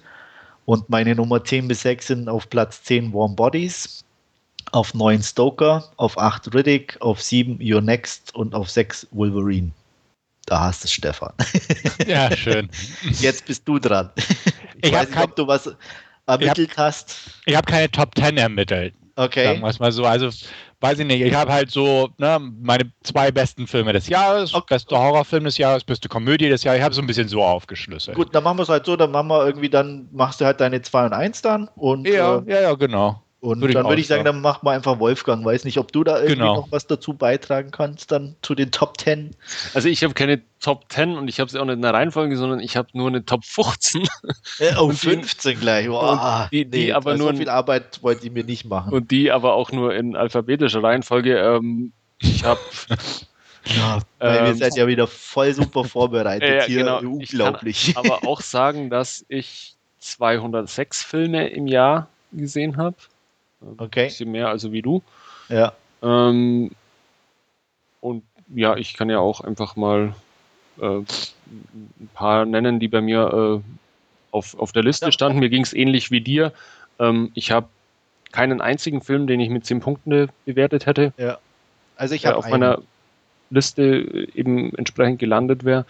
Ähm, also ich habe meine Liste ist, ist so aufgebaut, anders ein bisschen als bei dir. Ich habe die Filme, die ich zuerst oder zum ersten Mal im Jahr 2013 gesehen habe, ähm, waren quasi zum Eintrag auf die Liste berechtigt. Ja. Ähm, ich meine, wenn ihr das sowieso nicht habt, dann kann ich ja. einfach mal noch schnell meine 5 bis 1 nachtragen. Ja, mach, mach das mal, mach mal's. Ne? Ja, die 1 und so noch nicht. Also die besten Filme des Jahres können wir ja am also Ende also gut, einfach. Gut, dann ich, lasse ich die 1 und 2 mal weg und mache ich ja. dann nochmal 5 bis 3. 5 war bei mir Gravity, 4 äh, Only God Forgives und 3 Django Unchained. Dann nenne ich einfach mal ein paar, die es bei mir auf die Liste geschafft haben. Ich ähm, habe Argo zum einen auf der Liste, fand ich einfach toll anzuschauen.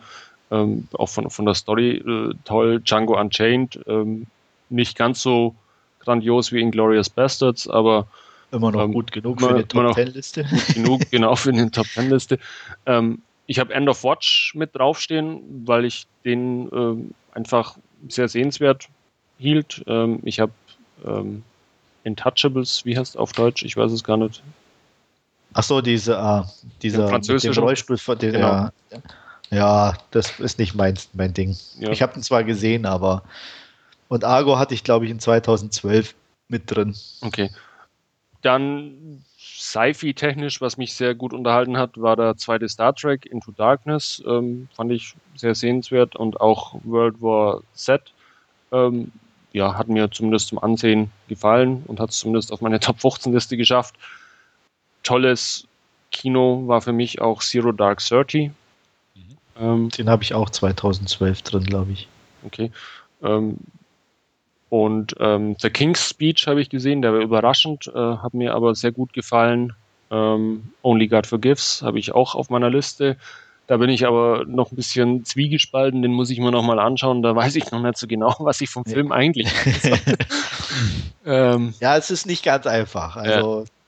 kann ich verstehen. Ja, ich habe Spring Breakers auf meiner Liste. Ich nehme mal an, den werde ich von euch jetzt auch noch irgendwann mal hören. Ähm, ja, von mir definitiv. Ja. Mann, jetzt hast du ja wieder voll alles vorweggenommen ja. hier. Unglaublich. Ähm, ja, der Kritikerliebling dieses Jahr ist bei mir auch mit auf der Liste, Silver Linings Playbook. Ähm, und ähm, von Sofia Coppola habe ich The Bling Ring drauf, der zwar inhaltlich nicht wirklich ähm, viel liefert, äh, aber als, als Film wieder toll funktioniert. Aber ich glaube, da muss man einfach diese Filme von, von Sofia Coppola auch ein bisschen äh, mögen, die dann teilweise sehr ruhig sind und sehr wenig erzählen eigentlich, äh, aber halt äh, ja doch sehr mitreißend irgendwo sind. Und ähm, ja, dann habe ich noch The Grandmaster von Wong Kar Wai äh, mit auf der Liste und was habe ich dann noch vergessen? Zwei hätte ich noch. Ähm, ja, äh, New World, ein koreanischer Film, ein Gangsterdrama. Ähm, das kam überraschend. Äh, den hatte ich nur geliehen von Lauffilm.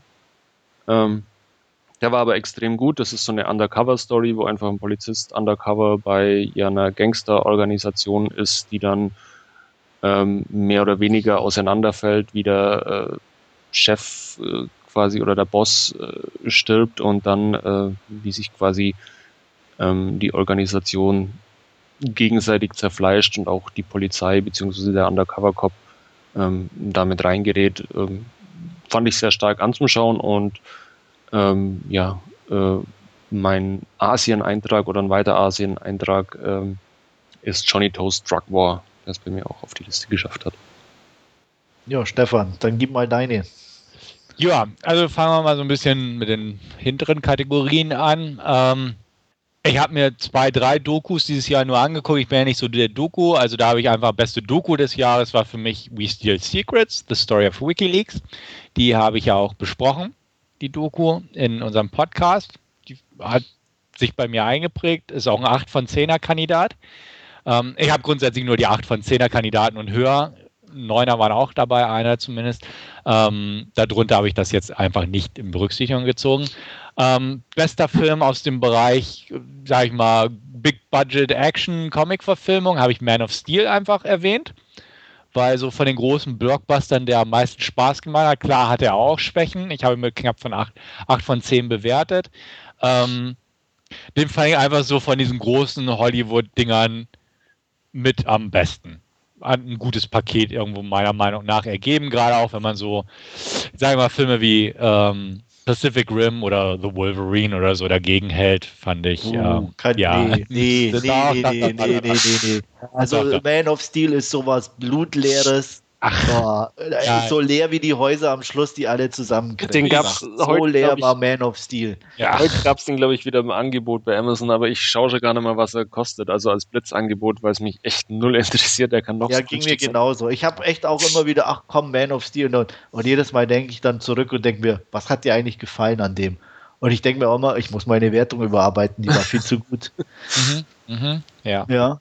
Immerhin kannst du dich an den Film erinnern, während Wolverine denke ich auch, was war das? Wolverine? Ja. Ich, ich, kann mich erinnern, dass ich ihn zu gut bewertet habe. Den Wolverine? Oder, nee, das, an, äh, Man, of, Man, of, Steel. Und dass, dass es ganz viele leere Häuser gab und es keine ja. Menschen auf der ganzen Welt gibt. Ja, Nur auf eine Frau, die unter einem Felsen gefangen oder unter, ab, ähm, ne? unter ja, ja, Platten, ne? Das war. Ja, an das kann ich mich auch noch erinnern. An, mein Freund. Ja. ja, nicht auf die breite Masse. Ein, ein ja, Einzelschicksale zählen, ne? Ja, ja, ja. Ich sag's dir, ich sag's dir. Ist mir egal. er hat gerockt. Verdammte Axt. Und ja, das Showdown fand ich auch nicht so prickelnd, weiß ich auch, aber trotzdem war der ganz gut. Gut, gehen wir weiter. Ähm, Bereich Action Thriller habe ich eigentlich auch einen 2012er Film drin, muss ich sagen, ähm, den ich aber erst 2013 geguckt habe. Also Action Thriller, bester Film äh, Skyfall bei mir. Ähm, hat mir einfach sehr gut zugesagt und ein besserer Thriller ist mir dieses Jahr irgendwie nicht eingefallen. Punkt. Ähm, beste Drama des Jahres, auch ein 2012er Film, ähm, Perks of Being a Wallflower, habe ich da eingeführt, auch Emma Watson. Gefiel mir sehr schön, das ist eine schöne kleine Coming-of-Age-Geschichte, ähm, aber auch angeführt Silver Linings Playbook, so wie Wolfgang. Guter Film. Beste Komödie des Jahres hat mir This is the End einfach Spaß gemacht, am meisten, knapp vor 21 Jump Street. Wird mir Wolfgang nicht beipflichten. Habe hab ich auf meiner Bottom 15 oh, Jump Street. Oh. Oh. Ja. Ich glaub, ähm, 21 Jump Street habe ich in meiner Top 10 für 2012 drin. Ich glaube, ja. Ja. Gut, also wie gesagt, ich habe jetzt einfach so geguckt, was ich in diesem Jahr Ja, ja, klar. Ja. Bester Horrorfilm des Jahres, ähm, keine Top 10 Liste, sage ich mal, ohne Remake, Evil Dead, muss ich sagen. Hat ja. mir am meisten Spaß gemacht. Würde ich unterschreiben. Ähm, dicht gefolgt von Your Next. Ja, also wie gesagt, für mich war Your Next einfach besser, oder weil er in sich unterhaltsamer war einfach. Und das, deswegen hatte ich dem eigentlich den Vorzug gegeben. Okay, also die beiden definitiv. Ähm, klar. Das sind, ja. Und ähm, kultigster Film des Jahres Spring Breakers. Natürlich. Sonderpreis. Ja. Sonderpreis, ja. Sonderpreis. Also, also äh, auch, weil ich ihm nur eine 7 von 10 gegeben habe und so, deswegen also ähm, will ich ihn nicht ganz oben mitspielen. Special Preis der Jury so. Ja, Special und und, und äh, Special Special Preis der Jury, beste Einzelszene des Jahres. Ähm, die ja, gibt es nur eine. Sequenz aus Spring Breakers natürlich. Ne? Welche, ja. welche nochmal? Ja, also diese Mayhem-Montage-Sequenz mit Britney Spears. Britney Spears, äh, ja. absolut. Äh, geht geht nichts drüber. Genau, also definitiv, das ist so die Szene des Jahres für mich, ähm, ja. die Einzelszene, ganz ja. klar.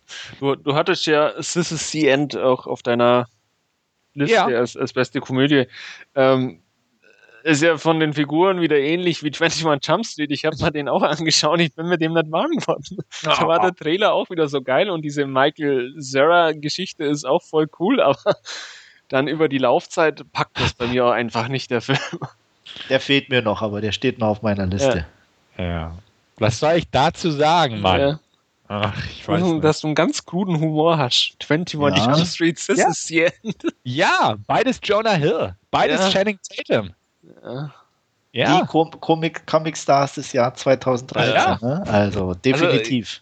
Also, ich, ich habe es echt versucht, aber oh, ging, ging dann auch nicht. Der, der hat echt coole Einzelszenen. Äh, es ist the end, aber als, als ganzer Film und dann mit dieser Weltuntergangsatmosphäre außenrum. Boah.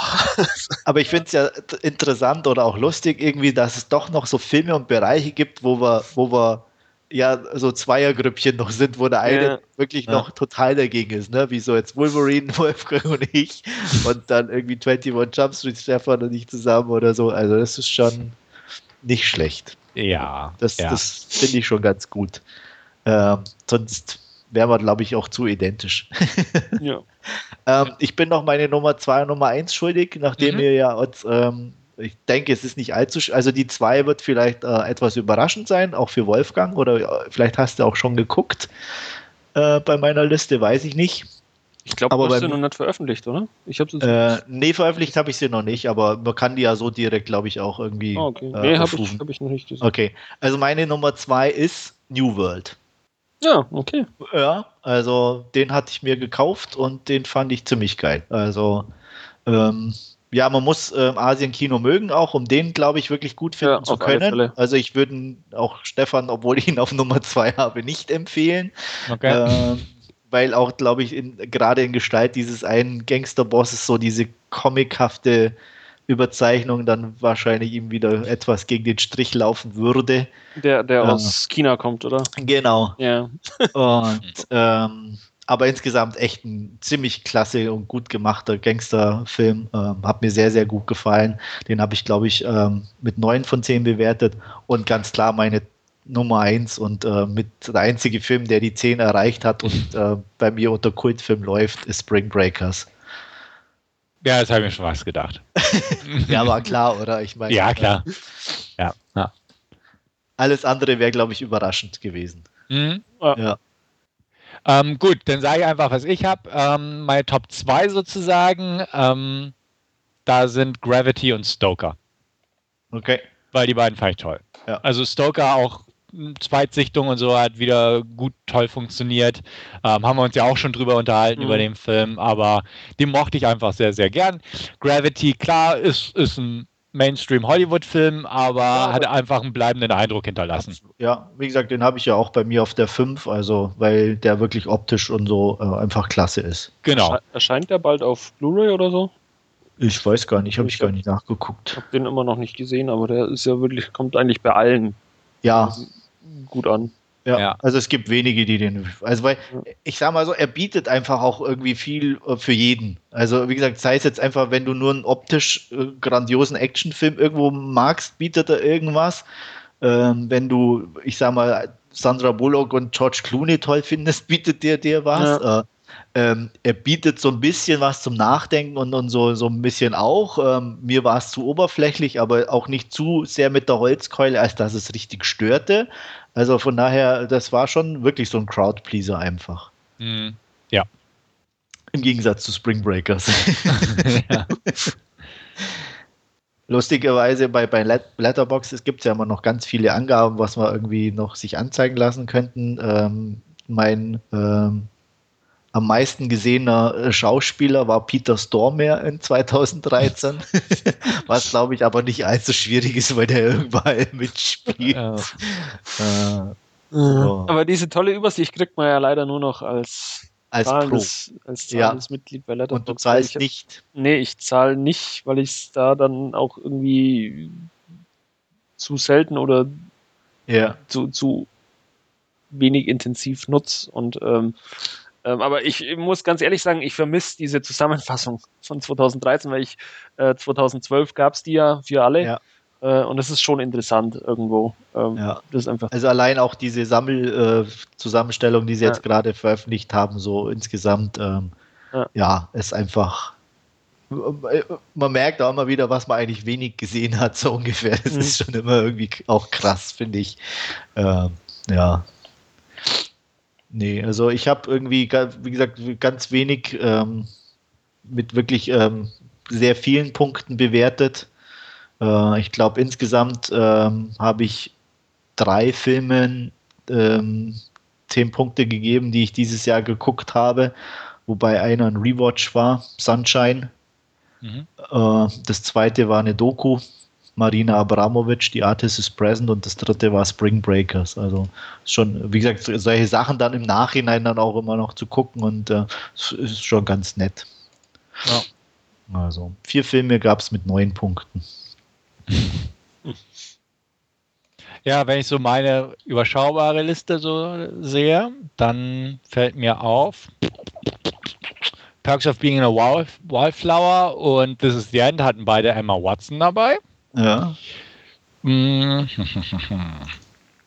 Den Perks habe ich noch nicht gesehen. Das ist der was für mich? Ich glaube ja. ja. Also ist einfach eine nette Coming-of-Age-Geschichte. Ja, glaube ich schon, dass es dir gefällt. Also ich habe mir auf der Liste so, äh, aber irgendwie habe ich auch immer so, so ein bisschen so auch unterschiedlichste Meinungen irgendwie gelesen und gehört und äh, ja, war also noch etwas fand, unsicher. Fand den auch nicht schlecht. Äh, meine Schwester hat ihn ausgeschalten. Okay. Da äh, gehen auch die Geschmäcker dann ja. relativ krass, glaube ich, auseinander. Ja. Genau, und This is the End und Spring Breakers James Franco. Aber sonst irgendwie ja. keine großen Gemeinsamkeiten. Ja. ja. Gut. Ähm, andere Richtung, Enttäuschung des Jahres. 21 uh. Jump Street. No, oh Mann. Äh, Habe ich Anfang letzten Jahres im, im, Januar irgendwie die ersten Januartage gesehen. Einfach mhm. schlecht. Mhm.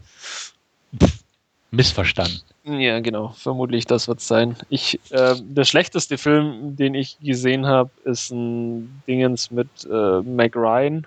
Ja, Serious. das, ist, das ist ja von Haus aus schon schlecht. Serious Moonlight. Ich, weiß gar nicht, okay. wie Leilis die geschafft hat, aber der war, der war grottenschlecht. Äh, da geht es irgendwie äh, drum, wo, wo sie, oh Gott, ich bring's schon gar nicht mal zusammen, sie fesselt, glaube ich, ihren Ehemann an der Toilette äh, fest, weil sie ihn zur Rede stellen will oder so und dann wird das Haus aber überfallen von irgendwelchen Gangstern oder so. Ähm, aber dann auch kein, kein Drama-Dingens, sondern eher so ein bisschen auf Komödie gemacht und, und ach ja, äh, grottenschlecht. okay. Ja, so mit meinem ganzen Trash-Film oder so, muss ich ganz ehrlich sagen, da habe ich gar nicht geguckt. Also da habe ich viel ja. Scheiß geguckt. Ähm, aber der, der, der mich richtig enttäuscht und geärgert hat, ähm, weil er auch eigentlich eine gute Vorgeschichte hat und wir haben auch drüber gesprochen, ist auf jeden Fall ähm, A Good Day to Die Hard gewesen. Den habe ich auch auf meiner Liste. Ja, ganz klar, absolut, weil da. Der steht ganz weit oben. Ja, ähm, einfach weil den habe ich ja mit drei von zehn bewertet, was schon mal für einen, so einen großen Film schon erstaunlich niedrig ist und ja. einfach gute Vorgänger, gute Voraussetzungen, einfach so ein Ärgernis, weil er die Vorläufer einfach mit Füßen getreten hat, meiner Meinung nach. Die Figuren, die Handlung, die Effekte waren kacke und einfach rundum echt ätzend. Und im Kino wäre ich richtig durchgedreht, glaube ich, aber zu Hause war schon echt super ärgerlich, der Film. Ja. Also dementsprechend. Wie gesagt, es gab definitiv schlimmere Filme, die auch deutlich schlimmer bewertet hat. Also ich habe so ein paar Albert Pian-Filme ja dieses Jahr geguckt, die echt scheiße waren. Ähm, die, natürlich bewerte ich die schlimmer, aber einfach da von den Voraussetzungen, von der Vorgeschichte und was man hätte vielleicht draus machen können und äh, war das einfach super ärgerlich. Also definitiv a good day to die hard. Ja, viel, was bei viel, mir noch ganz schlecht wegkam als 2013er Titel war Oz the Great and Powerful. Den habe ich noch nicht geguckt. Okay. Der, ähm, dann was habe ich noch schlecht gehabt? Irgendwie, was ich dieses Jahr gesehen habe, Resident Evil Retribution, definitiv. Ja, der war auch nicht gut, das stimmt. Nee, ähm, auch ähm, The Purge fand ich sehr enttäuschend und schlecht für ja, doch äh, ganz gute Darsteller und an sich den äh, war irgendwie ziemlich grottig und ähm, ja, nicht so überraschend, aber dann doch irgendwie aufgrund der Optik oder der, der Neugierde sehr enttäuschend war Gallow Walkers mit Wesley Snipes. äh, der hat auch mich schon auch, ja, ja, der ist schon auch ganz böse schlecht. Das sind so, so, so die, die, die Tiefpunkte. Ähm, ich meine, äh, Twilight nicht, nicht zu erwähnen, ne? also dass da äh, auch ganz wenig Punkte geflossen sind. Ja. Ja, also es gab einige so, wo ich, wo ich einfach ein bisschen enttäuscht war. Ähm, Pacific Rim durchaus auch ein bisschen, also jetzt ja. ohne jetzt schlecht zu sein. Nee, aber enttäuscht absolut, da hätte ich ja. auch mehr erwartet. Ja, ja. Ähm, sag schon. Elysium ist definitiv auch ein Film äh, aus der Republik. Ähm, auch kein schlechter Film, von der Bewertung her auch eher durchschnittlich, aber einfach was hätte sein können und was daraus gemacht wurde. Er ähm, hat sich ein bisschen klar. zu sehr äh, auf, auf District 9, glaube ich, äh, abgestützt und dann ist es zu ähnlich und also er zu ist ähnlich nicht und zu, zu dumm. Also einfach so eine, so eine dumme Studio-Version davon, irgendwie ja. so ein bisschen. Weil da, da hat mich einfach. Äh, die Story ist ja irgendwie völlig unter die Räder gekommen und gibt nur noch Action und riesige Logiklöcher und ähm, weiß ich nicht. Also der, der ist einfach ärgerlich. Er ist toll anzusehen, ganz klar, aber ja. ähm, auch da, toller Trailer, hätte viel draus werden können, aber da fielen die Logiklöcher im Trailer noch nicht so auf. Und ich fand dann im fertigen Film, wie gesagt, erstes Drittel wird einem die Story mit dem Holzhammer eingeprügelt und zweites und drittes Drittel ist nur noch Action und gerade im Drittel, Drittel sind dann einfach so die Logiklöcher so riesig, ja. wo ich auch dachte, nee, Leute, Ne, unterhaltsam, kurzweilig ja, aber ja. Und Dubstep-Soundtrack auch nicht gut. Und zwar nur ein paar Szenen, wo ich mir auch denke, na, ist ja schön, dass man in der Zukunft nach Dubstep im Ghetto hört. Da will ich nicht leben. Ja. Nee, fand ich irgendwie, weiß ich nicht. War, war enttäuschend irgendwo. Auch gerade, weil es halt von ähm, Blumkamp ist, wo man ja. denkt, ne, äh, klar, District 9 war nicht perfekt, ähm, aber hier einfach ist es keine positive Weiterentwicklung, sondern man merkt, okay, er hat mehr Geld zur Verfügung und es ist einfach so mehr, ich sag mal, ins Studiosystem eingepasst ja. und das war einfach enttäuschend. Und ja, sehr schade einfach. Also ich mag einfach scheinbar Jonah Hill nicht. Ich habe nicht neben 21 Jump Street auch noch The Sitter auf meiner Liste. ähm, Ja. So, den habe ich nicht gesehen. Nee, den will ich auch nicht sehen. Nee, also so auch, alleine, er, er, trägt keinen Film. Ja. Das muss man auch sagen. Als Nebendarsteller super, ähm, aber ansonsten, ja. ich mochte ihn ja auch in Moneyball. Also mhm. da ist er auch, passt er als Nebendarsteller auch, war hervorragend. okay in Moneyball. Ja. Also, da, ähm. Mhm. Aber äh, dann allein als Hauptdarsteller und dann ist auch die, die Story so komisch in, in so Das ist so ähnlich, so, genau so ein Scheiß wie, äh, Gott, wie hieß der mit diesem 30 Minutes or Less, dieser Pizza. Ach, den habe ich auch noch nicht gesehen. Ja. Den hatte ich letztes Jahr, glaube ich, auf der Liste. Ja, den fand ich auch ziemlich schlecht, muss ich sagen. Also der hat mir auch gar nicht. Das gefallen. ist dann wieder dieses selbe Figuren-Universum wie This is the End, wo dann auch wieder Aziz Ansari und wie sie alle heißen. Äh, ja, aber ich, na, ich weiß, ah, komm. Also, also die 30 Minutes or Less fand ich auch schlecht, muss ich sagen. Aber äh, kann ich mir jetzt nicht vorstellen, dass da This is the End genauso ist. Aber den, wie gesagt, muss ich noch gucken. Ja. Ähm, ja. Was ich auf meiner Liste habe, Miley Cyrus, So Undercover. Gut, ah, sowas. Okay.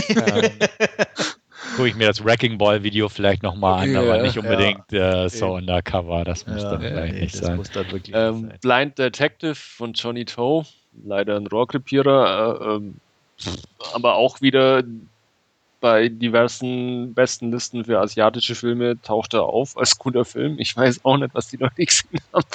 Ähm, ich fand den äh, auch nur mittelmäßig. Ich hatte ihn, glaube ich, auch im Podcast vorgestellt. Ähm, Bullet to the Head. Ja. ja. Einfach ja. nur enttäuschend. Gangster Squad hat man ja auch im, im Podcast. Fand ich auch. Den fand ich nicht enttäuschend. Da hatte ich mir nichts erwartet. Von nicht, nicht so wirklich. Ähm, The Watch habe ich auf meiner Liste. Der ist einfach nur dämlich. Äh, mit Ben Stiller und Ach so, äh, okay. die, ja. sie alle. Spielt er nicht auch Jonah Hill mit? Oder ja, so, genau, oder? da spielt auch ja, richtig. ja. ja, äh, schön. Sehr, sehr dümmlicher Film. Ähm, Killing Some Softly. Trailer sah ja recht gut aus, aber der Film ist dann auch einfach nur äh, zäh und träge da denkst du dann auch äh, immer beim Anschauen, wann geht's denn endlich los, wann geht's denn endlich los? Oh, vorbei, äh, wie langweilig. Ähm, Double Identity habe ich gesehen. Ich weiß gar nicht, wie der in oder Fake Identity heißt auf dem Poster steht Double Identity. So, äh, Val Kilmer als amerikanischer Arzt in Tschetschenien oder irgendwie sowas war das. Okay. Ähm, ja. Hört sich auch nicht so prickelnd an. Nee, ja. ist auch nicht wirklich. Val Kilmer halt, ne? Ja. Aber dann Gleiliste kommt ja so, so Zeug dann durchaus ja. des Öfteren mal her. Ähm, ein ähnlicher Kandidat auch Cash mit Sean Bean und Chris Hemsworth. Chris Hemsworth findet ein, eine Tasche voller Geld, die aber Sean Bean als Gangster gehört, der sich selber nochmal als Zwilling spielt. Ähm, uh, das hört ja wirklich extrem prickelnd an. Voll vertragt, ja. Ja, ja, Mann, nee. Und was habe ich noch nicht genannt? Ähm, noch eine Hongkong-Produktion. Ähm, Gott, wie hieß der? Natural Born Lovers. Ähm, der, der Regisseur eigentlich recht gute Romcoms immer macht. Ähm, aber wenn man dann irgendwie einen Film dreht mit, mit einer Frau, die extrem ähm, ja, als Person unattraktiv ist, ähm, dann ist es schwierig für eine Romcom. Mhm. ähm, funktioniert das so oberflächlich. Nicht. Nein, also nicht, äh, nicht unattra also unattraktiv im Sinne von äh, hässlich, sondern unattraktiv im Sinne von ähm, unschönen persönlichen Eigenschaften. Achso. Ähm, also die Rolle an sich war. Die Rolle an sich ist einfach. Nicht, nicht. Äh, okay ja, eine total äh, dämliche gewesen und dann funktioniert natürlich eine Romcom auch, auch nicht wirklich. Ähm, und dann habe ich, glaube ich, nein, Fright Night habe ich noch gesehen, das Remake. Fand ich auch nicht wirklich toll. Der war okay. Ich, mir fällt nichts mehr ein. Nee, nee, so direkt jetzt nicht. Gut. Dann, wenn ihr nichts mehr habt, mhm. dann sind wir am Ende dieser Ausgabe angelangt. Ähm, vielen Dank fürs Zuhören. Und fürs Durchhalten. Fürs Durchhalten, ja, es ist ein bisschen länger heute. Ähm, und ja, wir hören uns beim nächsten Mal wieder. Bis dann. Tschüss. Bis dann. Ja. Ciao. Ciao.